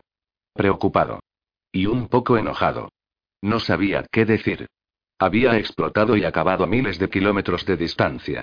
Así que decidí cambiar de tema. ¿Te parece familiar ese armario? No se dio la vuelta. No me quitó los ojos de encima. No cambió su expresión en lo más mínimo. Es como el del convento. ¿Lo es? Preguntó, aún negándose a mirar. Hay un ángel con una herida de espada explicándole a Jehová ahora mismo cómo se la hizo. Reyes dije, alarmada. ¿Qué hiciste? ¿Qué hice? Preguntó, todavía muy serio. Bueno, sí. Lo empujé. No se movió. ¿Te metiste en una pelea con un ángel? Con tres. Pensé, se interrumpió, pero no abandonó su posición. Creí que te habían llevado. ¿Pensabas que me habían llevado? Pregunté, atónita y halagada a la vez. ¿Por qué me llevarían? Espera, no, ¿a dónde me llevarían? Nada importante. ¿Por qué estás aquí? Miró alrededor de la cabaña justo cuando Bernie se acercaba detrás de él, su expresión grave cuando dijo: Agarra un cuchillo, espósita. La mierda está a punto de volverse real. Bernie, espera, dije, empujando a Reyes y levantando mis manos. Este es mi esposo. Vino a buscarme. Bernie siguió mirándolo con furia cuando Bertrice corrió detrás de él con un cuchillo. Una buena mordedura es todo lo que necesito, supongo. Está bien, en serio. Es un buen tipo. Bernie se relajó, pero muy apenas. No tiene derecho a llevarte contra tu voluntad. Me volví hacia Reyes. Bernie tiene razón. Reyes me fulminó con la mirada, luego cruzó los brazos sobre su pecho. Lo que le dijo al hombre, con un perfecto acento escocés, me dejó helada. No me voy a mover ni por un segundo, pero mejor te lo advierto, soy firme. Fue en ese momento cuando me derretí. Solo un poco. Principalmente en las rodillas. 10. Gracias a Dios no tengo que cazar mi comida. Ni siquiera sé dónde viven los tacos. Meme, Bernie se acercó a mi esposo, sacando pecho en un despliegue de fuerza y audacia. Sólido no, la sujetas así otra vez, y te encontrarás cubierto con tu propia sangre. Él y Reyes se pararon nariz contra nariz durante un instante antes de que Bertrice golpeara a su marido en la espalda. Suéltalo, Bernie. Tú serás el que verá su tumba antes de que incluso se mueva. Me miró y guiñó un ojo. Es guapo, ¿verdad? Sí dije, envolviendo un brazo en el de Reyes. Como no sabía si quería decir guapo o valiente debido a su pronunciación, solo concordé. Definitivamente es guapo. Este es Reyes. Bernie tomó la mano de Reyes. Hicieron las paces. Los bizcochos fueron comidos, porque a quién no le gustan los bizcochos que saben a galletas. Nos despedimos y prometimos volver a visitarnos. No podía sacar el armario de mi mente. Eso no pudo haber sido una coincidencia. Caminamos unas cuadras en la oscuridad, el frío era menos frío con Reyes cerca. Era como tener mi propio calefactor de viaje personal y fabricante de late. El hombre podía hacer un late. Además, me dio su chaqueta. Era como una manta enorme, cómoda, y olía como él. Luché por evitar llevarlo a mi cara y respirarlo. Ya que no tenía ni idea de cómo íbamos a llegar a casa. Reyes básicamente se teletransportó. Me volteé hacia él. Así que dije, con el aliento formando una nube en el aire, ¿alguna idea de cómo vamos a volver? Nos detuvimos en una arboleda, y Reyes se encontraba apoyado en uno, observándome. Estudiándome. Cuando habló, fue con ese mismo acento escocés. El que derretía mis rodillas. Y mis bragas. Sobre todo, mis bragas. Ven aquí, nena. Lo hice. ¿Cómo no hacerlo? Me empujó en sus brazos, donde era cálido y seguro. ¿Quieres decirme qué pasó? Preguntó con su acento normal. Curiosamente, todavía funcionaba para mí. Me encogí de hombros. Si quería una conversación, tendría una. ¿Me dirás por qué quieres que deje el caso Foster? Se tensó y apartó la mirada, pero no dijo nada. ¿Qué hay acerca del hecho de que eres un dios? Quiero decir, te acabas de enterar. ¿Qué piensas? ¿Qué recuerdas? Silencio de nuevo. ¿Qué hay acerca del cristal divino? Es evidente que te molestó que lo tenga. Nada. Me aparté de sus brazos y caminé hacia un arroyo. La luna brillaba sobre el agua burbujeante. De acuerdo, siempre podemos hablar de la promesa que le hiciste a Miguel. ¿Te acuerdas de eso? Cuando me volteé, me miraba de nuevo, sus ojos oscuros brillaban como si la luna bailara dentro de ellos. Le prometiste que sacarías a los tres dioses de Uzan de este plano. Te engañó, ya que no tenías idea de que eras uno de los tres. Pero, ¿hay alguna escapatoria? ¿Cómo vamos a evitar eso? Esperé, pero no mucho tiempo. Y hablando del cristal divino, hay almas inocentes atrapadas allí.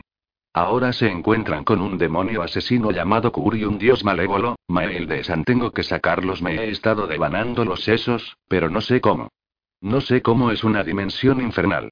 En ese punto, expresaba algo así como mi corriente de conciencia. Si él no quería charlar conmigo, yo charlaría conmigo. Era una excelente compañía. Y, según Kubur, la única manera de sacar un alma es abrir el colgante y decir el nombre de la persona, pero solo el que los puso allí en primer lugar puede liberarlos. Si ese es el caso, estamos seriamente jodidos. Sin mencionar el hecho de que no sabemos ninguno de sus nombres. Maldije al sacerdote sádico que condenó a todas esas personas a una dimensión infernal en el año 1400. ¿Cómo serían ahora? ¿Seguirían allí? ¿Habría algo de su cordura para salvar? No tenía idea de lo que 600 años en una dimensión infernal le haría a la psique, pero no podía ser bueno. ¿Sabes? Pensaba en mis suegros. Me acerqué, ansiando su calor. Y su olor. Y el poder que continuamente zumbaba a través de él como una fuente infinita de energía. Ya sabes, de tu lado sobrenatural. Al estar casada contigo, soy la nuera de Satanás, la cuñada de Jehová y la tía política de Jesús. Somos como la última familia nuclear. Oh, ¿y sabes lo que es un dios devorador? Al parecer le mostré algo a la gente Nick Parker, algo profético, y me llamó un dios devorador. Me aparté de él, rompiendo el hechizo que trataba de lanzar. Además, el infierno se va a congelar, porque al parecer es una cosa real. Ellos no me merecían. Me giré. Por fin bajó la mirada. ¿Quién no te merecía? Los Loers. Me acerqué, confundida. Los Loer eran sus padres biológicos. Los había elegido de entre todas las personas del mundo para formar parte de ellos. Y ahora eran los guardianes de Beet, cuidándola y amándola como nadie más podría. Reyes, son buenas personas, ellos se ocuparían de Beet como si fuera y exactamente. Buenos. No me merecían. Yo soy malo. Los Foster les hicieron un favor. Mientras sus palabras se hundían, empecé a comprender sus dudas sobre mi caso. Entonces, ¿crees que lo que hicieron estuvo bien? Creo que hicieron lo correcto. ¿Lo correcto? Puse mi mano sobre su pecho. De eso se trata todo esto. No respondió otra vez. Su mandíbula se flexionó bajo el peso de su estrés. Creo que tienen la capacidad de ver en el reino sobrenatural. No totalmente, pero solo lo suficiente para conocer el mal cuando lo ven. Se metió las manos en el bolsillo. No. Solo pienso que así es como escogen a sus víctimas. ¿Hablaste con ellos, me imagino? ¿También con el señor Foster? Sí. Fui a su oficina esta mañana. Te adorarán, dijo. Al igual que con Shaun. ¿Shaun? ¿Por qué? ¿Qué lo hace y? Se alejó de mí. Su perfil con ángulos perfectos y curvas sensuales casi brillaba bajo la cálida luz de una luna amarilla. Lanzaba sombras donde sus pestañas se extendían por sus mejillas. El efecto era impresionante. ¿Qué es tan diferente acerca de Shaun? No noté nada fuera de lo común, aparte de la pureza de su aura. Porque nunca miras más allá de lo que se ve a simple vista. Confías demasiado en leer sus emociones. Ha funcionado bastante bien para mí hasta ahora. ¿Y mirar más allá? ¿Te refieres a cuando cambio a otro plano? Tomé su silencio como un sí. De acuerdo, así que, si hubiera mirado con más cuidado, ¿qué habría visto? Lo opuesto a mí. Bien. Hoy era el hombre críptico, lo que significaba que no se hallaba muy cómodo hablando de ello. Opuesto. Algo así como oscuridad contra luz. Finalmente encontró mi mirada. Es un nefilim. ¿Nefilim? ¿Quieres decir? Que un nefilim, parte humano, parte ángel, fuera algo posible era increíble. Que eso realmente pudiera suceder. ¿Son reales? Es descendiente de la unión de un Grigori y de un humano. ¿Él lo sabe? Lo dudo. Santa vaca. Volví al arroyo. Esto es grande. Esto es como descubrir el arca de Noé. O el santo grial. O un ovni estrellado. Hay más de lo que podrías pensar. Me volví hacia él. ¿Hay más? ¿Cómo no sé estas cosas? Deberías venir aquí de nuevo. El atisbo de una sonrisa se observó en su boca. Deberíamos regresar. En ese caso, definitivamente tendrás que venir aquí. Caminé hacia él y lo dejé envolverme en sus brazos. Agárrate con fuerza, dijo, había humor en la advertencia. Espera. ¿De verdad me habrías dejado caer esta mañana? Se inclinó más cerca para susurrar en mi oído. Justo sobre tu culo. Antes de que pudiera responder, el mundo celestial se estrelló contra nosotros. Azotando, aullando y recorriendo. Luego se fue, y estuvimos en la oficina de Reyes. Me balanceé mientras me estabilizaba, y luego lo miré. Eso es horrible, continué, retomando donde lo dejamos y deseando tener ese tipo de control sobre mi destino. Se supone que debes cuidarme, protegerme y prepararme tacos. Por favor. Se sentó detrás de su escritorio, se recostó en la silla y me observó. De nuevo. El día que necesites la protección de alguien es el día y bueno, el día en que el infierno se congele. No creo que mi querido papá vaya a aceptar eso sin protestar. Probablemente debería cuidar tu espalda. Pero hasta entonces sí, bien. Lo aceptaría. ¿Alguna idea de cuándo estoy programada para transformar su dimensión en el espectáculo de hielo? ¿Infierno sobre hielo? Oye, jefe. Sammy asomó la cabeza. La freidora está descompuesta de nuevo. Me asomé por la puerta. ¿Revisaste el carburador? Dios mío, yo era tan útil. Se rió suavemente y sacudió la cabeza. Davidson, ¿dejaste de tomar tu medicación de nuevo? ¿Por qué? ¿Qué has escuchado? Llamaré a Saúl, dijo Reyes. ¿De verdad? Sammy le dio un pulgar hacia arriba y yo hice el gesto de loco. Me sentí muy juzgada. Iba a hacer hablar a Reyes. No iba a ceder a esta conversación solo porque tenía que llamar a Saúl. Cuando tomó el teléfono, continué mi discurso. Así que, tuve una idea sobre el cristal divino. Esperé su reacción. No conseguí ninguna. Así que, hay reglas, ¿verdad? No sé los nombres de la gente que el sacerdote malvado envió allí, y no soy la que los envió, de todos modos. Entonces pensé que puedo ir al infierno. Puedo traerlo de vuelta. Sacudió la cabeza, luego dejó un mensaje en el teléfono de Saúl. Cuando colgó, dijo. No lo entiendes. La gente no se quema por una eternidad. Eso es un mito. Hace tiempo que se fue. Pero la gente en esta dimensión sigue viva. ¿Y si solo lo rompemos? El cristal divino, por lo que sé, es una puerta. Un portal a la dimensión del infierno. ¿Y si en vez de liberar a la gente dentro, la encerramos para siempre? ¿O si toda la dimensión colapsara y los atrapará por toda la eternidad? Tenía algunos puntos realmente buenos. Me senté frente a él, derrotada. Además, si realmente es divino, dudo que puedas romperlo con un martillo. Otro buen punto. ¿Te molesta que lo tenga? ¿Debería molestarme? Dejé caer mi cuerpo sobre su escritorio. Él podía ser tan frustrante. Se rió entre dientes. Supongo que tienes que trabajar. Nada urgente. ¿Quieres decirme cómo terminaste brada en Escocia? Me encogí de hombros, su abrigo pesado sobre mis hombros. Simplemente me enojé. ¿Conmigo? Con los hombres en general. Ah. ¿Sabes cuándo nací? ¿Qué? Ya sabes. ¿Cómo en qué era? ¿Qué edad tengo? ¿Estamos hablando del Mesozoico, o tenemos que volver hasta el Paleozoico? No lo sé. Tu dimensión es mucho más vieja que esta. Me senté de golpe. ¿Más vieja? De todos modos, no es así como funciona. El tiempo no es el mismo en todos los planos. La estructura cronológica de este plano no encaja con la de tu dimensión. Sería imposible saberlo. Es una manera educada de decir que soy tan vieja, que tendría que ser fechada con carbono para averiguarlo. Sí dijo, su voz goteando de sarcasmo.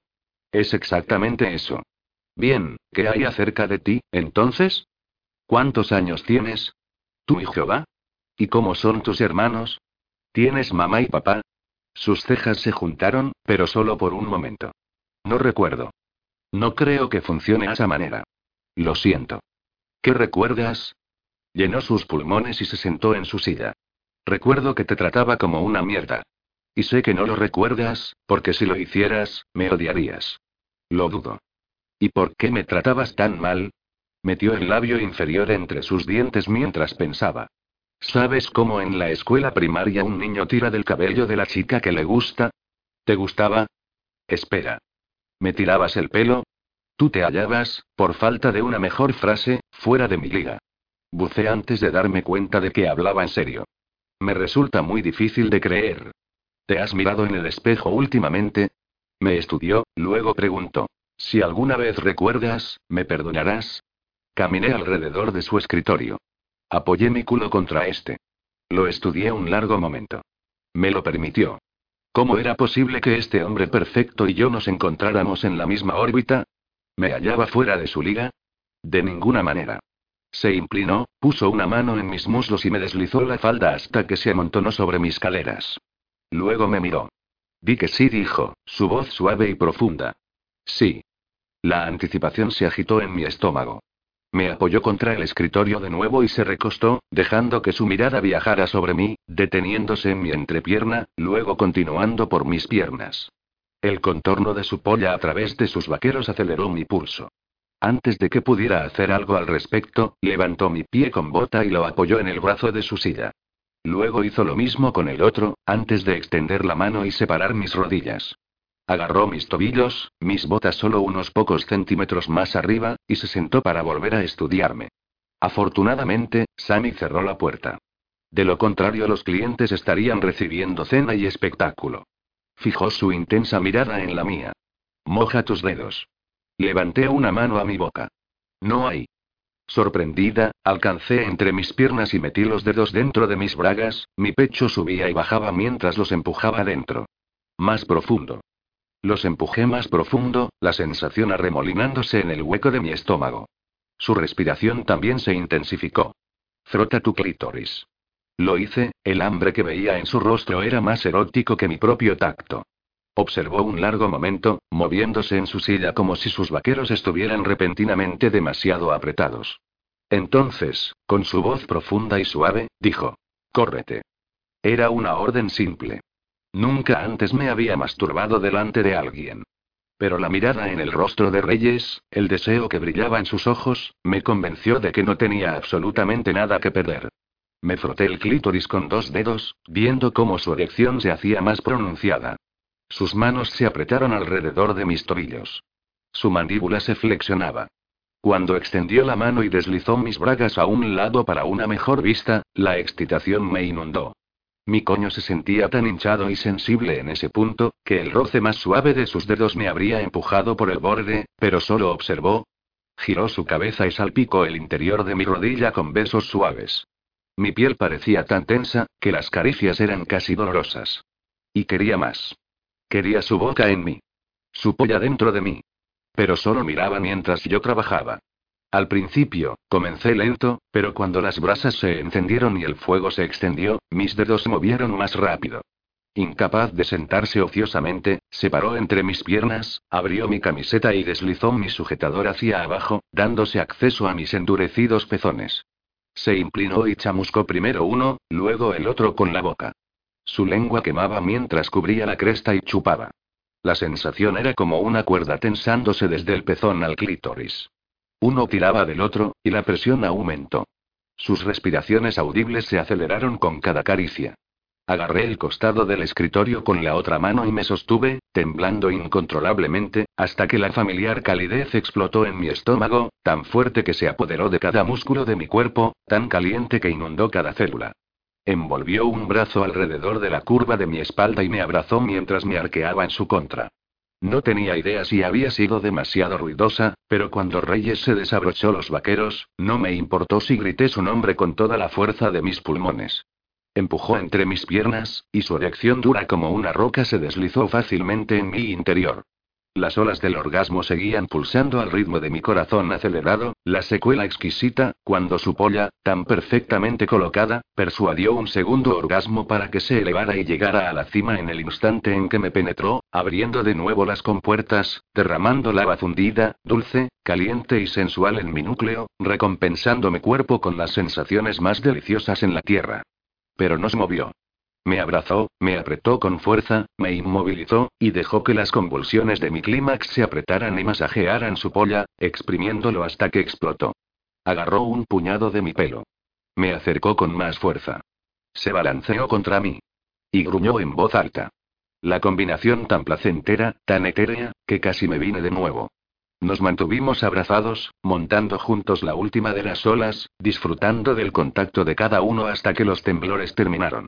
Reyes me apretó otra vez y susurró. Jodido infierno. Estuve de acuerdo. Y no estaba lista para soltarlo. No todavía. En lugar de vestirme, me levantó del escritorio y se sentó conmigo todavía a horcajadas. Con él todavía dentro de mí. Bésame dijo, otra orden que me dispuse a obedecer. Pero solo por esta vez. Sentí su sonrisa detrás del beso mientras presionaba mi boca contra la suya. Me aparté y lamí mis labios. Luego volví a besarlo y lamí de nuevo. ¿Sabes a algodón de azúcar? Me sonrió de un modo saciado. ¿De verdad? Sí. Lamió sus propios labios y volvió a recostar su cabeza. ¿Tú sabes hay carne a la olla? Ofrecí.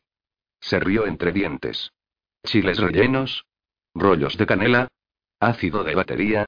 Tengo que dejar de comer esas cosas. Sal dijo por fin. ¿De mar? ¿De Escocia? Asintió y me acerqué más. No puedo creer que haya estado en Escocia. Piensa en toda la tarifa de avión que vamos a ahorrar. Oh, creo que deberíamos nombrar a tu pene vampiro Lestat. ¿En serio? Pensaba en y enojado. Contuve una risita. Tal vez deberíamos dormir sobre él. Mientras nos sentábamos allí, la puerta se abrió, solo un poco, una mano se deslizó adentro y dejó caer un juego de llaves en una mesita lateral. Mis llaves. Reyes debió pedirle a Garrett que recogiera a Misery. Eso me ahorró un viaje. Gracias, Garrett. Grité. Me dio un pulgar hacia arriba y cerró la puerta. ¿Cómo crees que supo que nos realizábamos favores sexuales el uno al otro? Pregunté, acurrucándome contra mi hombre de nuevo. Probablemente porque gritaste mi nombre unas siete veces. Me eché hacia atrás y lo miré boquiabierta. Me lanzó su sonrisa más malvada.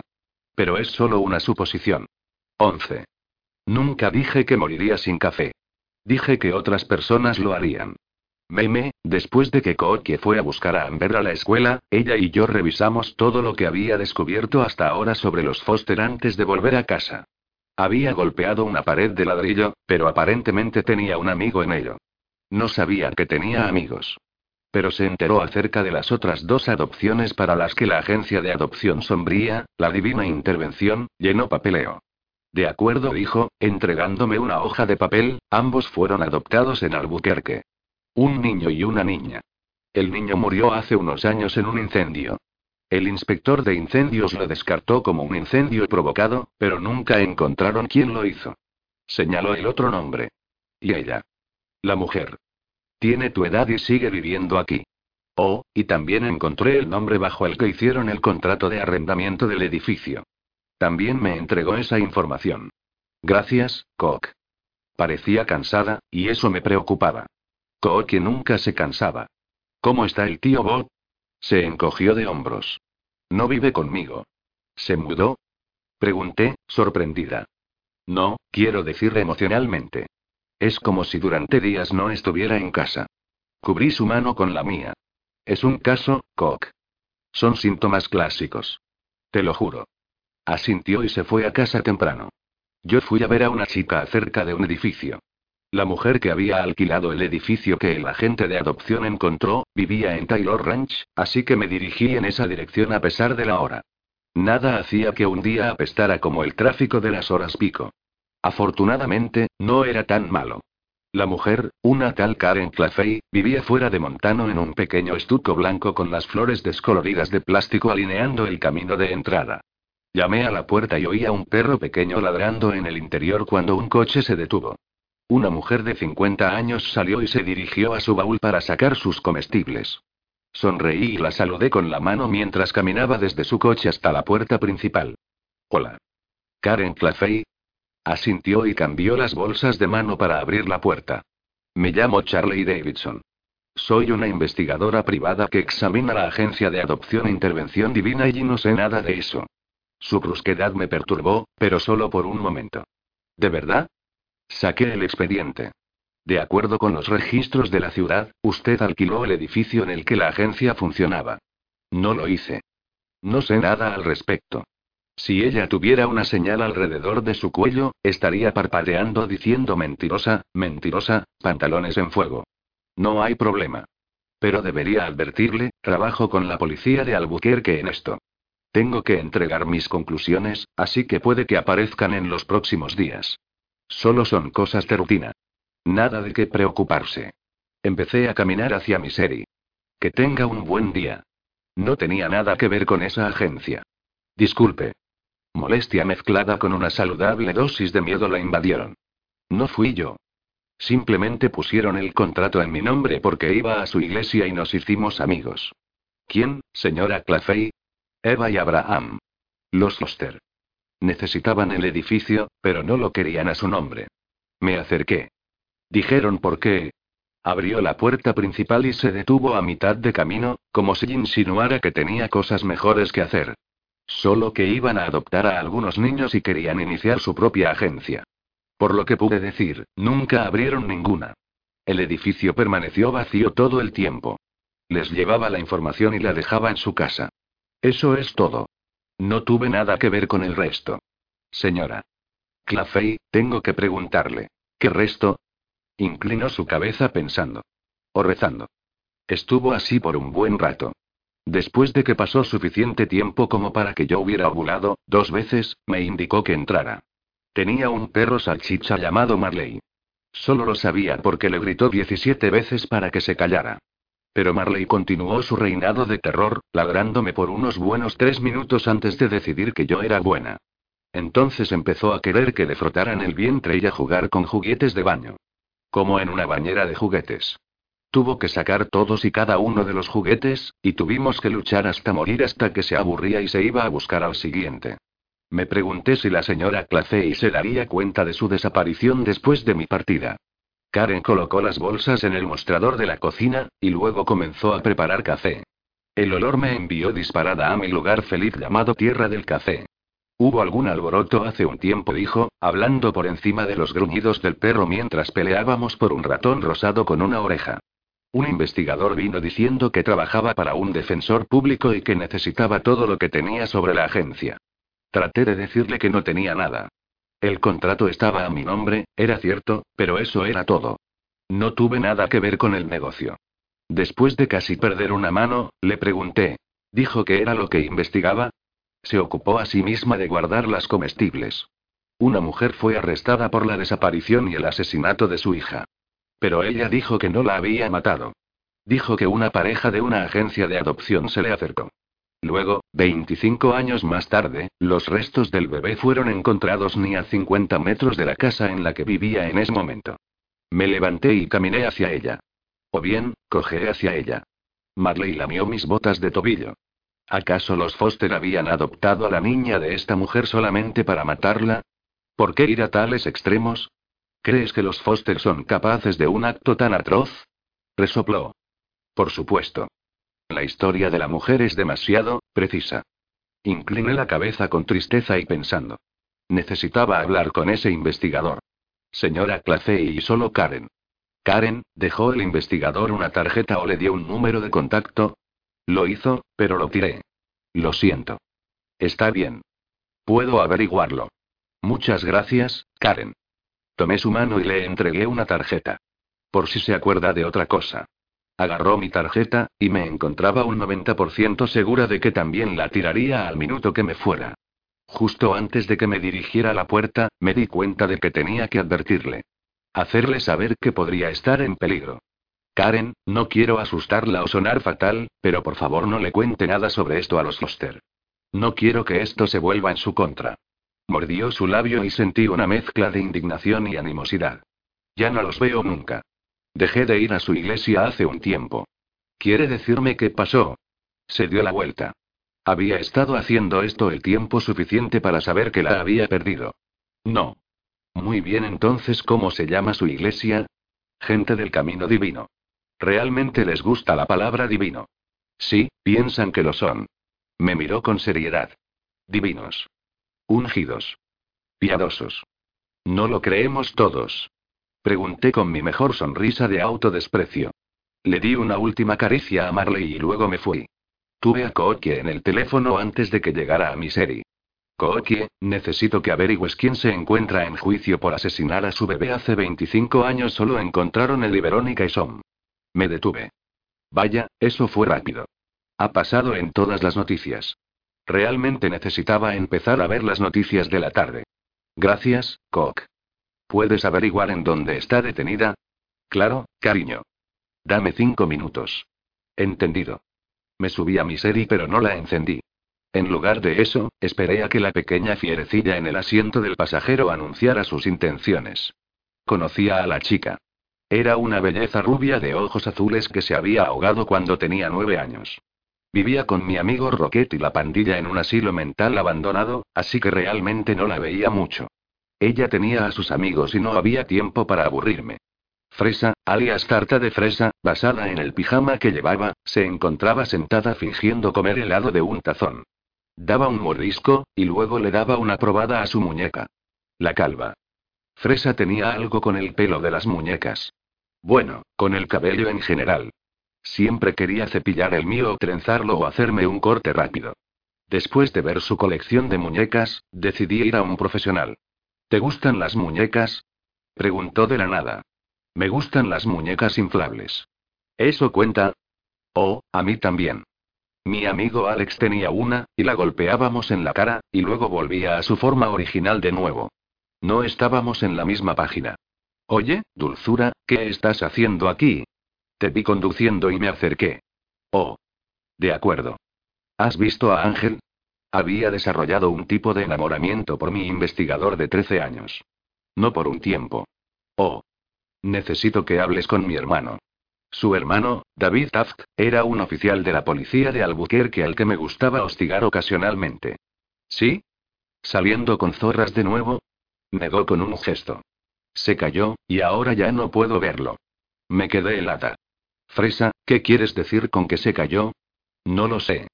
Lo vi caer, y ahora no puedo encontrarlo. Necesito que le eches un vistazo. De acuerdo, si había una cosa en la que los muertos sobresalían, era en los mensajes crípticos. Fresa no era diferente, pero si no podía verlo, la alarma se deslizó por mi espalda. ¿Se había caído realmente? ¿Había muerto? Cruzó. Bueno. Voy a echarle un vistazo, cariño. Asintió y le dio a su muñeca un nuevo bocado. Te fuiste por mucho tiempo. También te buscaba. Pensé que te habías ido. Me acerqué y le alisé el cabello sobre el hombro. Lo siento. No tuve el corazón para decirle que ella me había visto hace apenas unos días.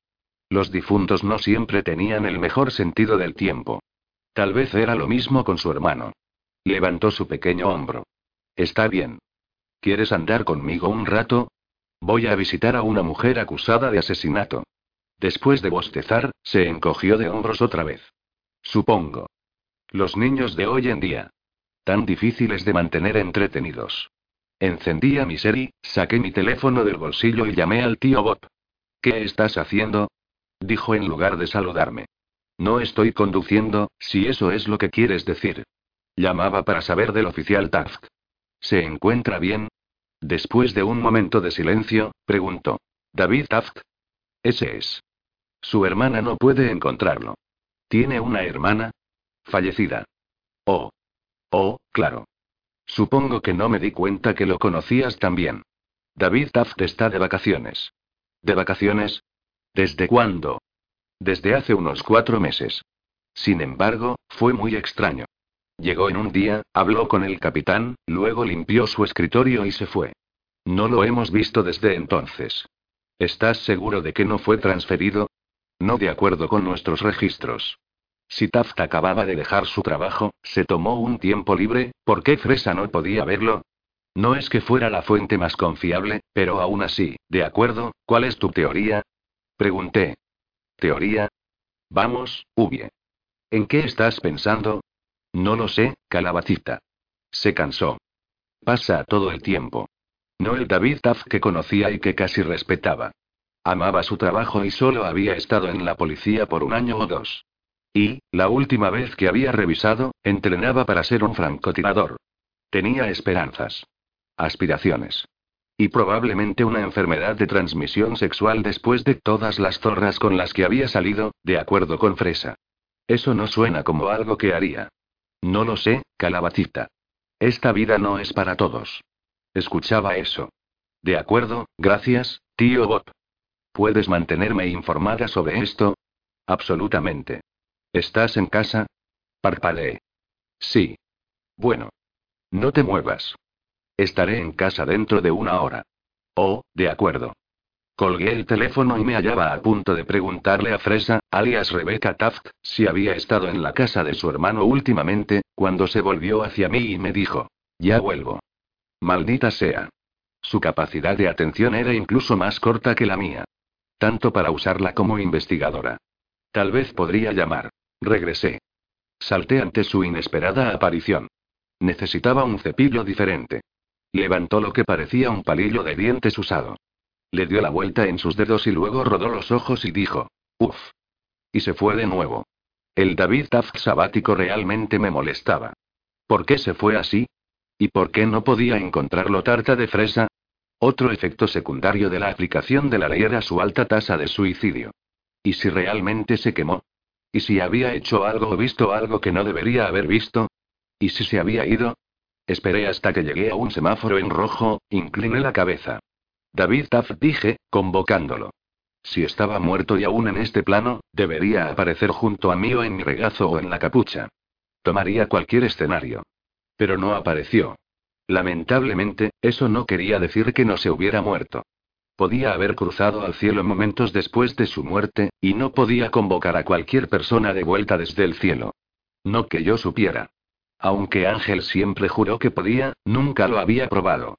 Kookie llamó cuando me encontraba a solo un par de cuadras de la oficina. Le respondí con un simple pero elegante. Hola, Cook. Hola, cariño. Así que está libre bajo fianza y alojándose en casa de sus padres. Bien por ella. Parece como un buen lugar. Ayúdala a descansar y a entender las cosas. ¿De quién estamos hablando? Se río entre dientes. Verónica y son la chica acusada de matar a su y claro. Lo siento. El enigma Taft había sacudido mi cerebro. Viven en un parque de caravanas llamado Green Valley. Oh, perfecto. Dime la dirección, e iré allí. Lo haré. Así que, ¿por qué Robert piensa que estás en casa? ¿Lo piensa? Eso es extraño. Charley dijo, su voz adquirió una nota de mal agüero. No voy a mentirle a mi marido por ti. ¿Qué? ¿Por qué? Totalmente mentiría por ti. Sí, pero te gusta mentir. Lo ves como un reto. Probablemente porque eres tan mala en ello. Guau. Y los golpes siguen viniendo. Ten cuidado, dijo, su tono más divertido que preocupado. No voy a prometer nada.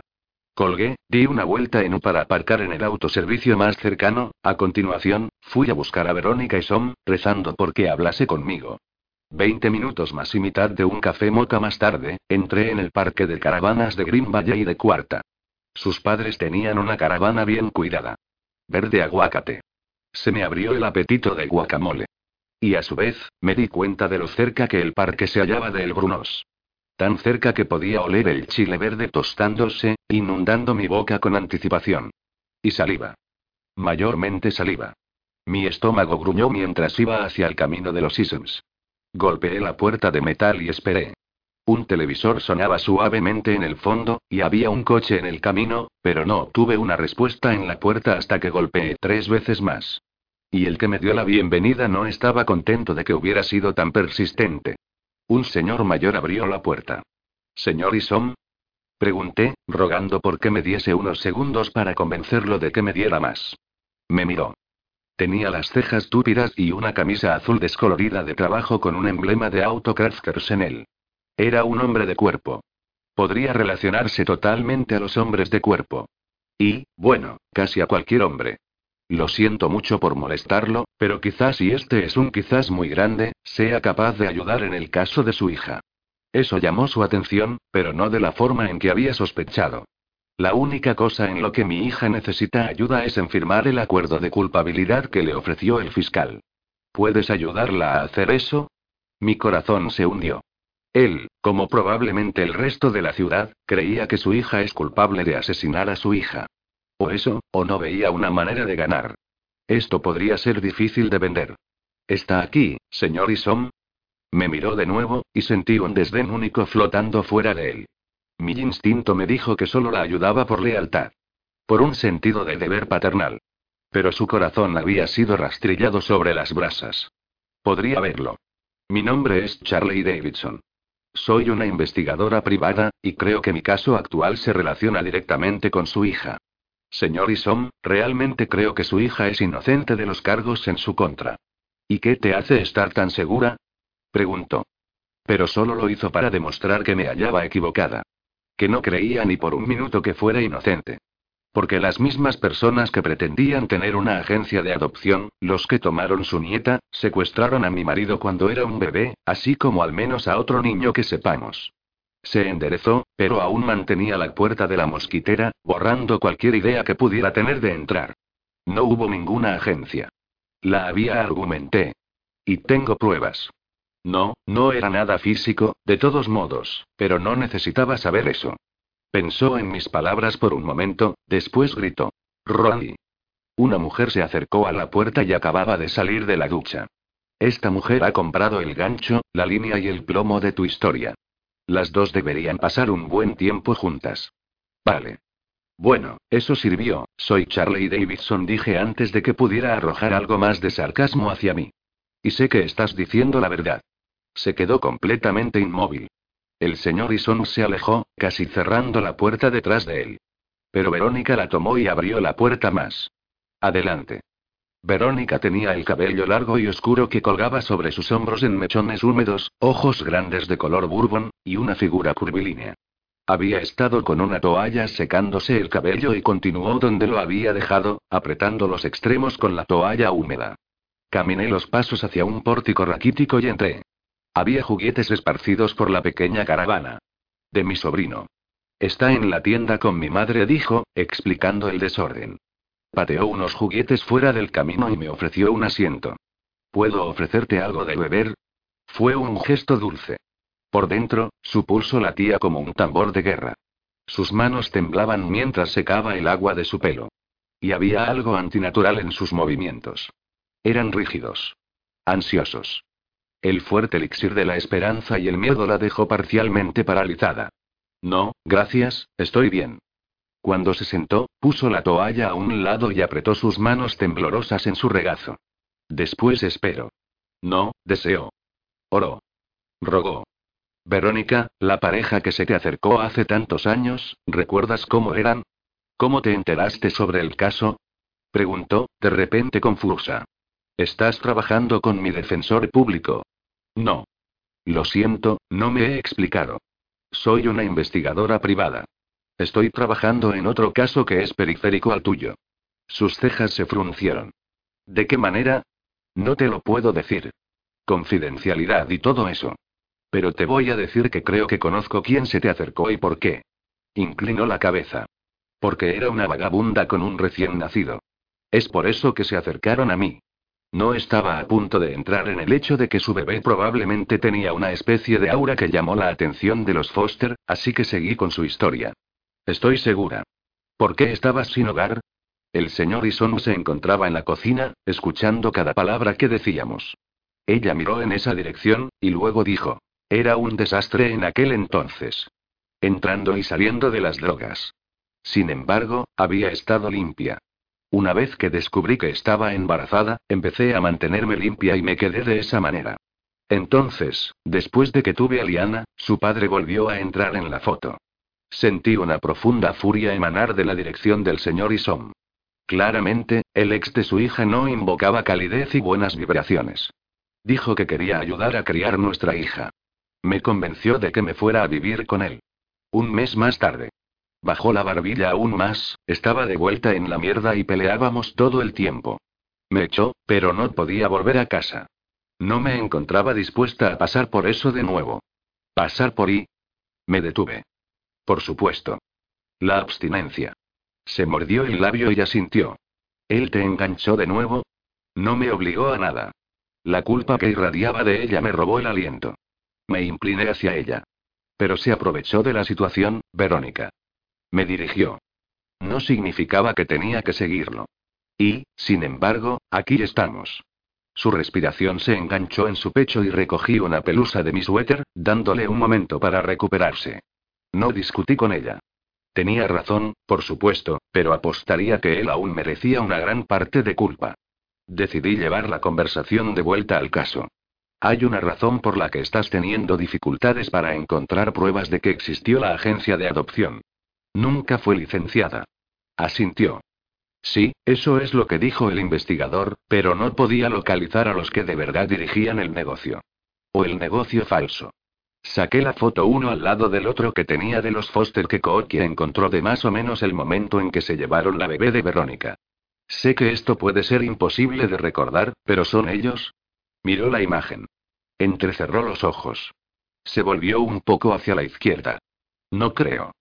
Mis esperanzas se desplomaron. Tal vez me hallaba en el camino equivocado. Ladrándole al árbol equivocado. Agarrando un clavo ardiendo. Y cualquier otro cliché que pudiera pensar.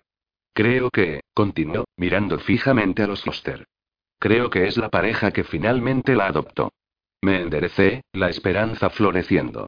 ¿Los recuerdas? No. Se puso de pie y fue por su bolso.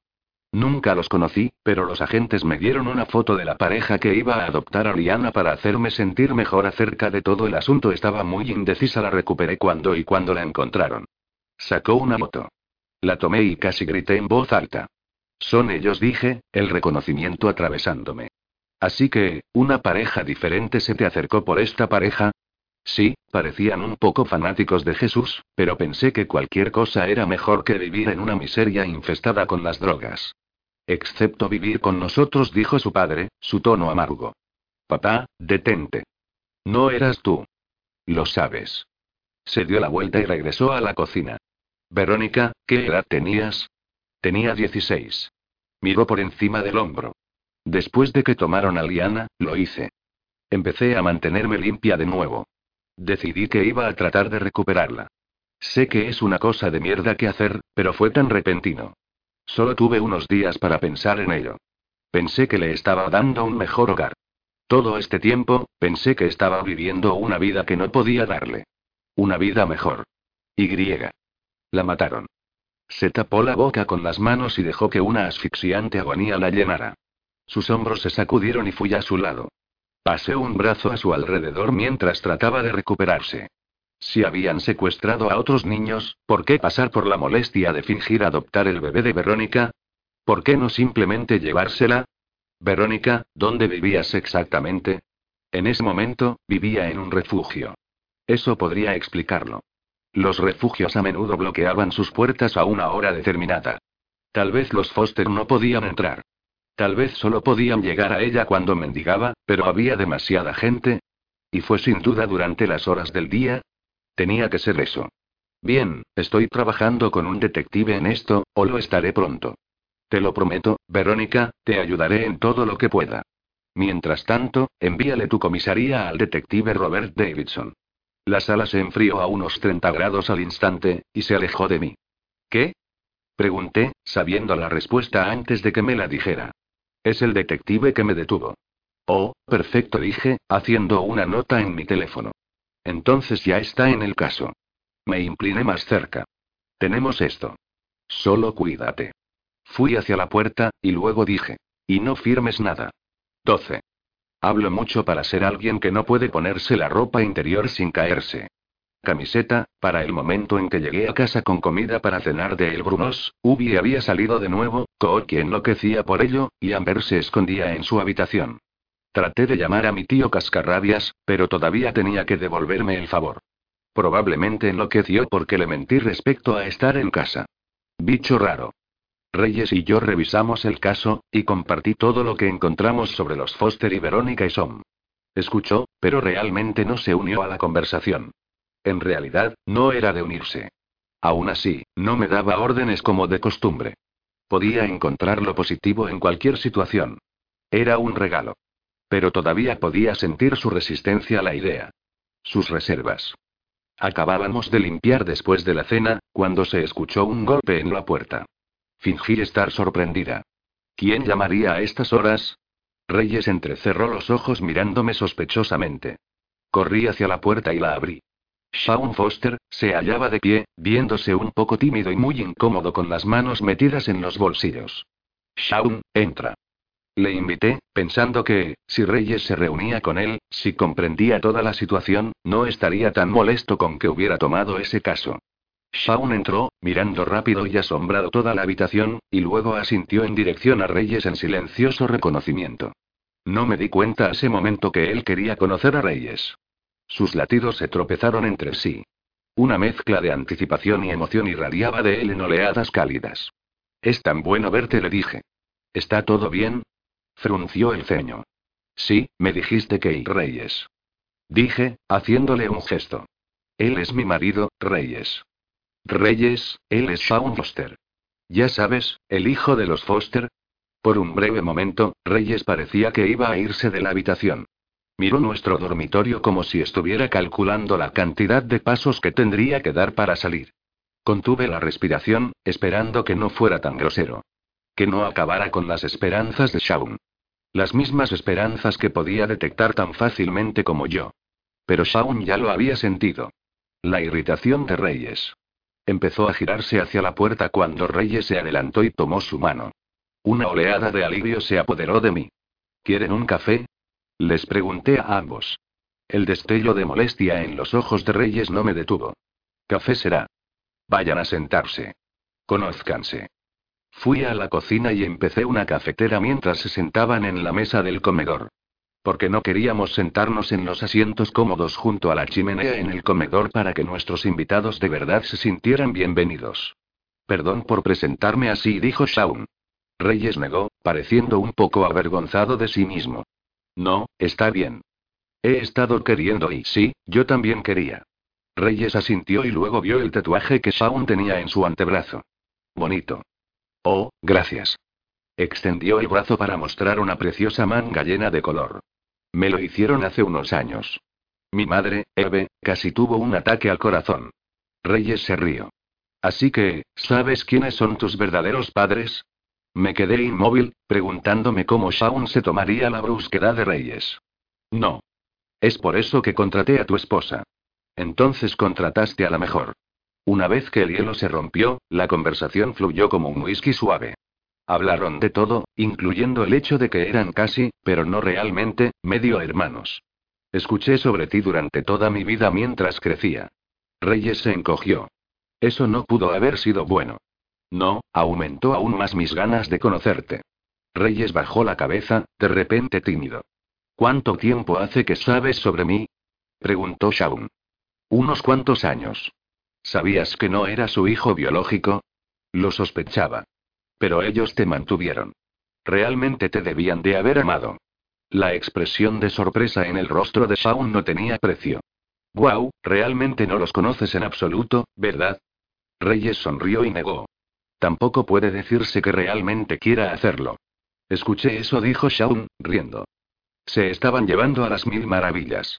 Después de servirles el café, de repente me sentí tan agotada que apenas podía mantener los ojos abiertos y había una almohada en algún lugar con mi nombre en ella. Fui a la cama temprano para darles tiempo con el fin de que llegaran a conocerse, entonces me acosté, escuchándolos hablar, reír y compadecerse. Tres horas más tarde, Reyes se unió a mí. O lo intentó. Artemis se encontraba ocupando la mayor parte de su lado. Se deslizó en la cama, empujándola en el proceso, y se tendió en silencio por un largo tiempo mientras agonizaba, esperando ansiosa. Pero tras un tiempo, realmente me quedé adormecida. Ambos acariciábamos las orejas de Artemis y tomé su mano en la mía. Sus largos dedos se entrelazaron en los míos. Entonces, justo antes de que su respiración se quedara constante y se sumiera en el olvido, dijo, Abandona el caso. Una ola de decepción se apoderó de mí hasta que me di cuenta de que aprendí algo. Sus reservas no tenían nada que ver con Shaun. Le gustaba el tipo. Lo notaba. Así que había algo más que lo carcomía. Interesante. Más tarde esa noche, sentí un codo en mis costillas, y no era el mío. Me sacó de un sueño increíble. Me encontraba a punto de apartarlo cuando una mano se deslizó alrededor de mi boca. Mis ojos se abrieron. Pero Reyes me sujetó contra él, fuerte, y susurró. SHHH contra mi oído. Luego señaló. Sobresaltada, seguí su línea de visión y salté de nuevo. Me sujetó con más fuerza y esperó a que la imagen se enfocara. Lo hizo, y lentamente me di cuenta de que Amber se hallaba junto a nuestra cama. Traté de levantarme, pero siguió sujetándome bien fuerte tanto mi cuerpo como mi boca, de manera que no le pude preguntar. ¿Qué demonios? Entonces me di cuenta de por qué. Amber, alta y delgada. Con el cabello largo y oscuro. Y un cuerpo agraciado, se encontraba de pie usando una bata. Su cabello hacia adelante, pero podía ver sus ojos. Apenas. Nos miraba desde detrás de la cortina de mechones. Sin expresión. Sin emoción. Un destello más abajo atrajo mi mirada a sus manos. Su mano derecha, para ser exactos, la que sostenía un cuchillo de chef. Nuestro cuchillo de chef. El que Reyes utilizaba para cortar las verduras. El que era tan afilado. Que cuando accidentalmente me rozó los dedos, suave como una pluma, me hizo sangrar. Y Amber se estaba cortando la pierna con él. Sangre empapaba su vestido, creando un círculo grande y oscuro a medida que deslizaba el cuchillo por su muslo otra vez. Me lancé hacia adelante, pero Reyes me hizo retroceder. Luché contra él. Su agarre se tensó, y susurró contra mi oído. Iré alrededor de la cama y agarraré el cuchillo. Quédate quieta. Pero antes de que pudiera asentir, Amber habló, con voz baja. Monótona. Los océanos servirán. Toda la arena morirá, y es tu culpa. Quédate quieta, dijo de nuevo. Se movió hacia atrás, su peso presionando el colchón. La piel se desprenderá de los huesos si no lo comes. Se alejó de la cama. Entonces, antes de que pudiera parpadear, se paró detrás de ella. Las playas están cubiertas de cristales rotos. Con el cuidado de un manipulador de serpientes capturando una cobra, agarró su muñeca. Ella se hizo otra incisión. La sangre se extendió por la parte frontal de su vestido. Puse mis manos en mi boca. Los peces están muy enfadados. Gentilmente le quitó el cuchillo, y me precipité hacia adelante. Arrodillándome sobre la cama delante de ella, tomé su rostro entre mis manos. Amber, Reyes lanzó el cuchillo y la sostuvo de los hombros por si se caía. Amber, cariño, ¿puedes oírme? Curvó sus manos en puños y me fulminó con la mirada. La sangre se está evaporando demasiado rápido, y los pájaros no pueden respirar. Empujé su cabello hacia atrás. Se encontraba cubierta de sudor y lágrimas. Amber, soy la tía Charley. Finalmente me miró a los ojos. Permaneció así un largo rato, y luego dijo: Uno Faniraku Yaille. Tardé unos segundos en identificar el idioma. Hablaba Chisona, un idioma que pertenecía al pueblo Shona de Zimbabue. Tienes que comerlo, dijo. En Chisona. ¿Desde cuando Amber hablaba Chisona? Antes de que pudiera decir algo más, se derrumbó. Grité, pero Reyes la atrapó. Toma la dije, alejándome de la cama y corriendo por mi bata. Reyes ya llevaba pijama. La levantó y se dirigió a la puerta. Agarré el kit de primeros auxilios del baño y lo seguí. La puso sobre la mesa del comedor, luego encendió las luces. Levanté su bata para evaluar el daño. La sangre se escurrió de mi cerebro, y el mundo se inclinó. Solo un poco. Se hizo algo de daño. Milagrosamente, ninguno de los cortes se veía lo suficientemente profundo como para requerir suturas. Eran muchos. Ve dijo, haciéndose cargo. Abrió el kit y encontró el peróxido. Retrocedí, pero no podía dejar de mirar fijamente su pierna. Holandesa dijo Reyes, con voz dura. Ve por ella. Me sacudí y asentí. Ya volveré. Tanto nuestra puerta como la de Kookie se encontraban abiertas. Entré apresuradamente, luego recordé que su marido era un detective. Con una pistola. Solo podía esperar que no me disparara, porque no tenía intención de despertarlo suavemente. Me acerqué a su dormitorio, encendí la luz y corrí hacia el lado de Kookie. El tío Bob se despertó instantáneamente, buscando con la mano su pistola, encerrada en una funda segura al costado de su mesita de noche. Tendría que desbloquearla antes de que pudiera dispararme. Eso me daba el suficiente tiempo para hacerle saber quién era yo. Tío Bob, soy yo, dije, sacudiendo a Kookie para despertarla. Charley. ¿Qué demonios? Es Amber. Volví a darle un cogazo a mi mejor amiga. Cook, cariño, despierta. Kookie se incorporó, sus ojos casi tan salvajes como su cabello. Kook, está bien. El tío Bob ya se había levantado. Estaba acostumbrado a ser despertado a todas horas. Kookie, por desgracia, no. ¿Qué? preguntó, con la mirada fija en la habitación. ¿Qué sucedió?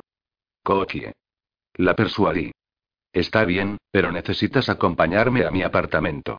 Finalmente se centró en mí. ¿Qué? ¿Quién está? Entonces lo comprendió. Amber. Se levantó. Se puso un calcetín, solo uno, y luego encontró su bata. El tío Bob ya se había puesto un par de pantalones y una camiseta. Nos apresuramos, y Amber se encontraba sentada en una silla del comedor en tanto Reyes le administraba los primeros auxilios. Amber. Kookie corrió hacia ella y se arrodilló junto a la silla. Oh, Dios mío. ¿Qué ocurrió? El tío Bob dio un paso atrás y revisó la situación mientras me arrodillaba junto a ellas. Nos despertamos, dije, y se encontraba en nuestra habitación, sonámbula. ¿Qué? Le preguntó Kookie a Amber con expresión de asombro. Amber. Amber se encogió de hombros. Ni siquiera recuerdo, si o cuando Reyes vertía otra ronda de peróxido sobre su pierna temblorosa. De hecho, temblaba por todas partes. ¿Pero qué sucedió? Preguntó Kookie, observando la sangrienta escena. ¿Necesitamos llevarla al hospital? Le pregunté a Reyes. No. Dijo Amber. Luego más suave. No, realmente, los cortes ni siquiera son profundos. Me incliné. Colocando una mano sobre su rostro y una sobre su brazo. Girando el brazo, pregunté. ¿Cómo estás? Tensó la boca. Agachó la cabeza. Tenía más de una docena de cortes en el brazo, todos en ángulos y profundidades diferentes. Kookie jadeó en voz alta. Luego llevó su mano rápidamente a su boca. No es lo que piensas, dijo Amber. ¿Estás mutilándote? No. Amber sacudió la cabeza. No, mamá. Nunca. Entonces, no entiendo. Amber mordió su labio inferior. No son profundas, dijo Reyes. No necesita sutura, pero tendrá que limpiarlos un par de veces al día y cambiar el vendaje por unos días. Solo para estar seguros. Amber puso un brazo alrededor de Reyes como si fuera su fuerza. Levantó la mirada hacia ella y le guiñó un ojo. Estarás bien, princesa. Asintió. Se derritió un poco, pero asintió valientemente ante el encanto letal. Kookie se acercó. Amber, ¿qué está pasando? preguntó, frustrada. No me estoy cortando, mamá. Lo juro. Reyes empezó a vendar su pierna. Tomé su pie y enderecé su rodilla para hacerlo más fácil. Te enojaste, dije. Lo sentí, especialmente esta mañana. Oh, ¿eso? Negó con la cabeza como si rechazara la idea. Eso no fue nada. Solo, solo tengo malas noticias.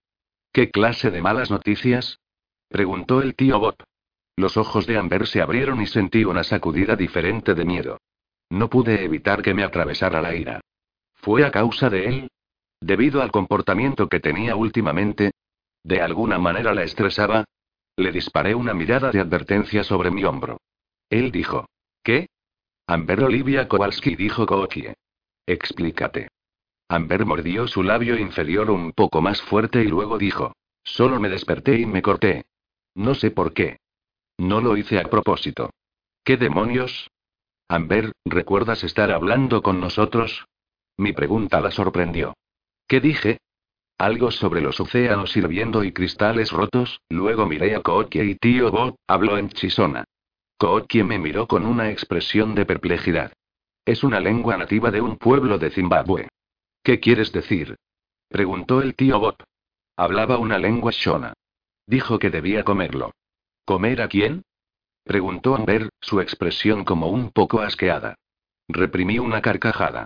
Esperaba que me lo dijeras. Amber se encogió de hombros, indefensa.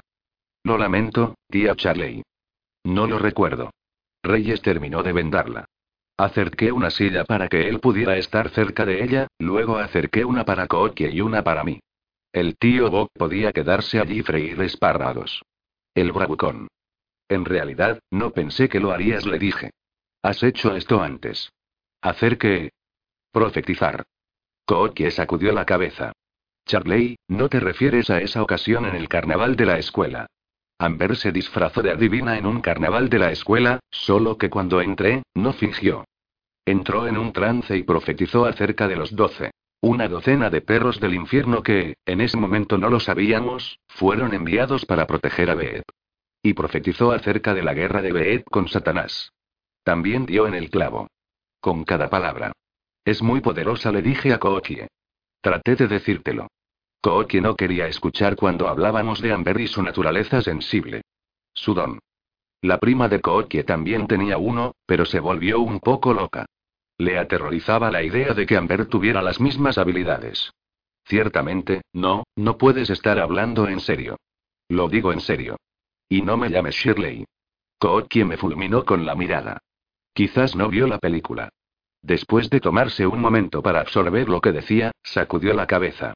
De acuerdo, puede que tenga habilidades.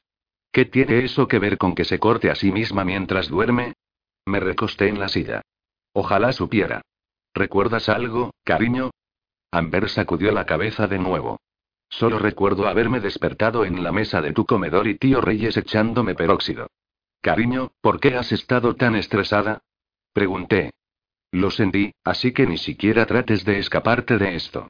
El tío Bob tomó una silla a pocos metros de distancia. Ella cruzó los brazos. Frunció los labios. Levantó un hombro hasta su barbilla. El estrés puede provocar episodios de sonambulismo y aparentemente, automutilación y profecía. Inclinándome, coloqué un mechón de cabello detrás de su oreja. Puedes decirnos cualquier cosa. No importa quién esté en esta habitación. Lo sabes, ¿verdad? Asintió. Dejé que se relajara un poco y luego la sorprendí con. ¿Tienes miedo de tu padrastro? Sabía que, si le temía, probablemente no respondería con él sentado frente a ella. Pero su reacción emocional me daría todas las pruebas que necesitaba, y en ese momento le ordenaría que saliera de la habitación y llegaríamos al fondo de esto. En cambio, saltó en su defensa. ¿Qué? Se enderezó en su silla. No. De ningún modo. El alivio me invadió como una ola de satisfacción. Me preocupara mucho. Le di mi mejor mirada de. Tienes suerte, matón. Me miró boquiabierto. Me volví hacia ella. De acuerdo, dulzura. Escúpelo. No es nada. De verdad. Amber dijo Kookie, su voz de mamá en perfecto estado de funcionamiento. Simplemente, creo que alguien me está acosando. El tío Bob se apartó de su silla. Tomé la mano de Amber. ¿Qué quieres decir? He estado recibiendo algunos mensajes de textos. ¿Qué clase de mensajes? preguntó Kookie. El tío Bob salió furioso del apartamento y regresó 30 segundos después con el teléfono de Amber. Lo colocó en las manos de Kookie, cuya cara, al leerlos, pasó de la conmoción a la incredulidad y luego al horror absoluto. Presionó una mano contra su boca. ¿Puedo? Le pregunté a Kookie. Me entregó el teléfono. No quería avergonzar a Amber, pero el acoso nunca debería tomarse a la ligera. Leí tres mensajes y me quedé en tal estado de conmoción que el tío Bob agarró el teléfono para ver por sí mismo. Empezó cuando me encontraba en el centro comercial con Brandy. Bajó la cabeza, avergonzada. Nos tomábamos una selfie, y sacábamos nuestras lenguas. Cinco segundos después, recibí un mensaje que decía, saca esa lengua de nuevo, y te mostraré qué puedes hacer con ella. Amber me miró como si suplicara. Nos sentimos tan asustadas que llamamos a la madre de Brandy para que nos recogiera. Fuimos a su casa y estuvimos viendo una película. ¿Esto ocurrió cuando pasaste la noche con ella? Preguntó Kookie. Sí. Papá, me dejó.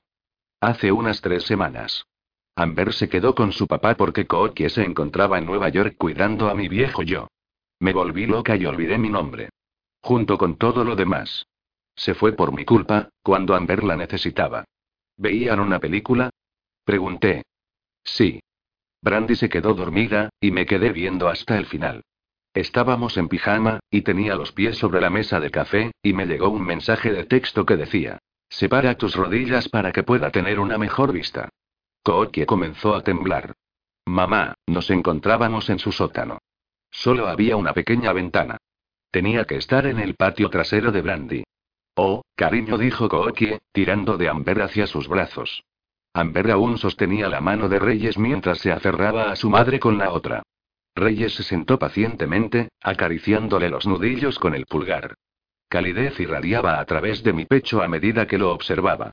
Sería un maravilloso padre cuando tuviéramos a Bev de vuelta. Apagué la televisión y no dormí en toda esa noche. Me hallaba tan asustada, que solo miraba la ventana. Lo lamento, cariño, le dije. A donde quiera que voy, él está allí. Si voy al cine, está preguntándome si tengo sueño porque puso droga en mi soda. Si vamos con Kentin al parque, está ahí, diciendo. Si no dejas de agacharte, voy a tener que golpear ese culo.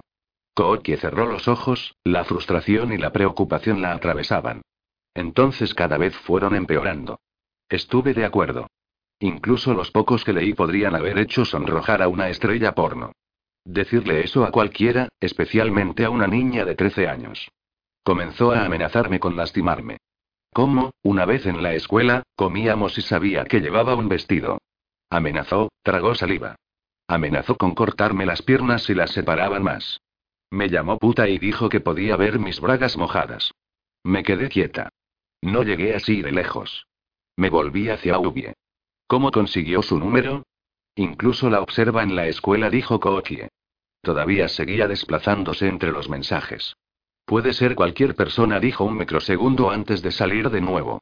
Volvió con su propio teléfono y comenzó a hacer llamadas. Amber, ¿por qué no nos contaste? Pregunté.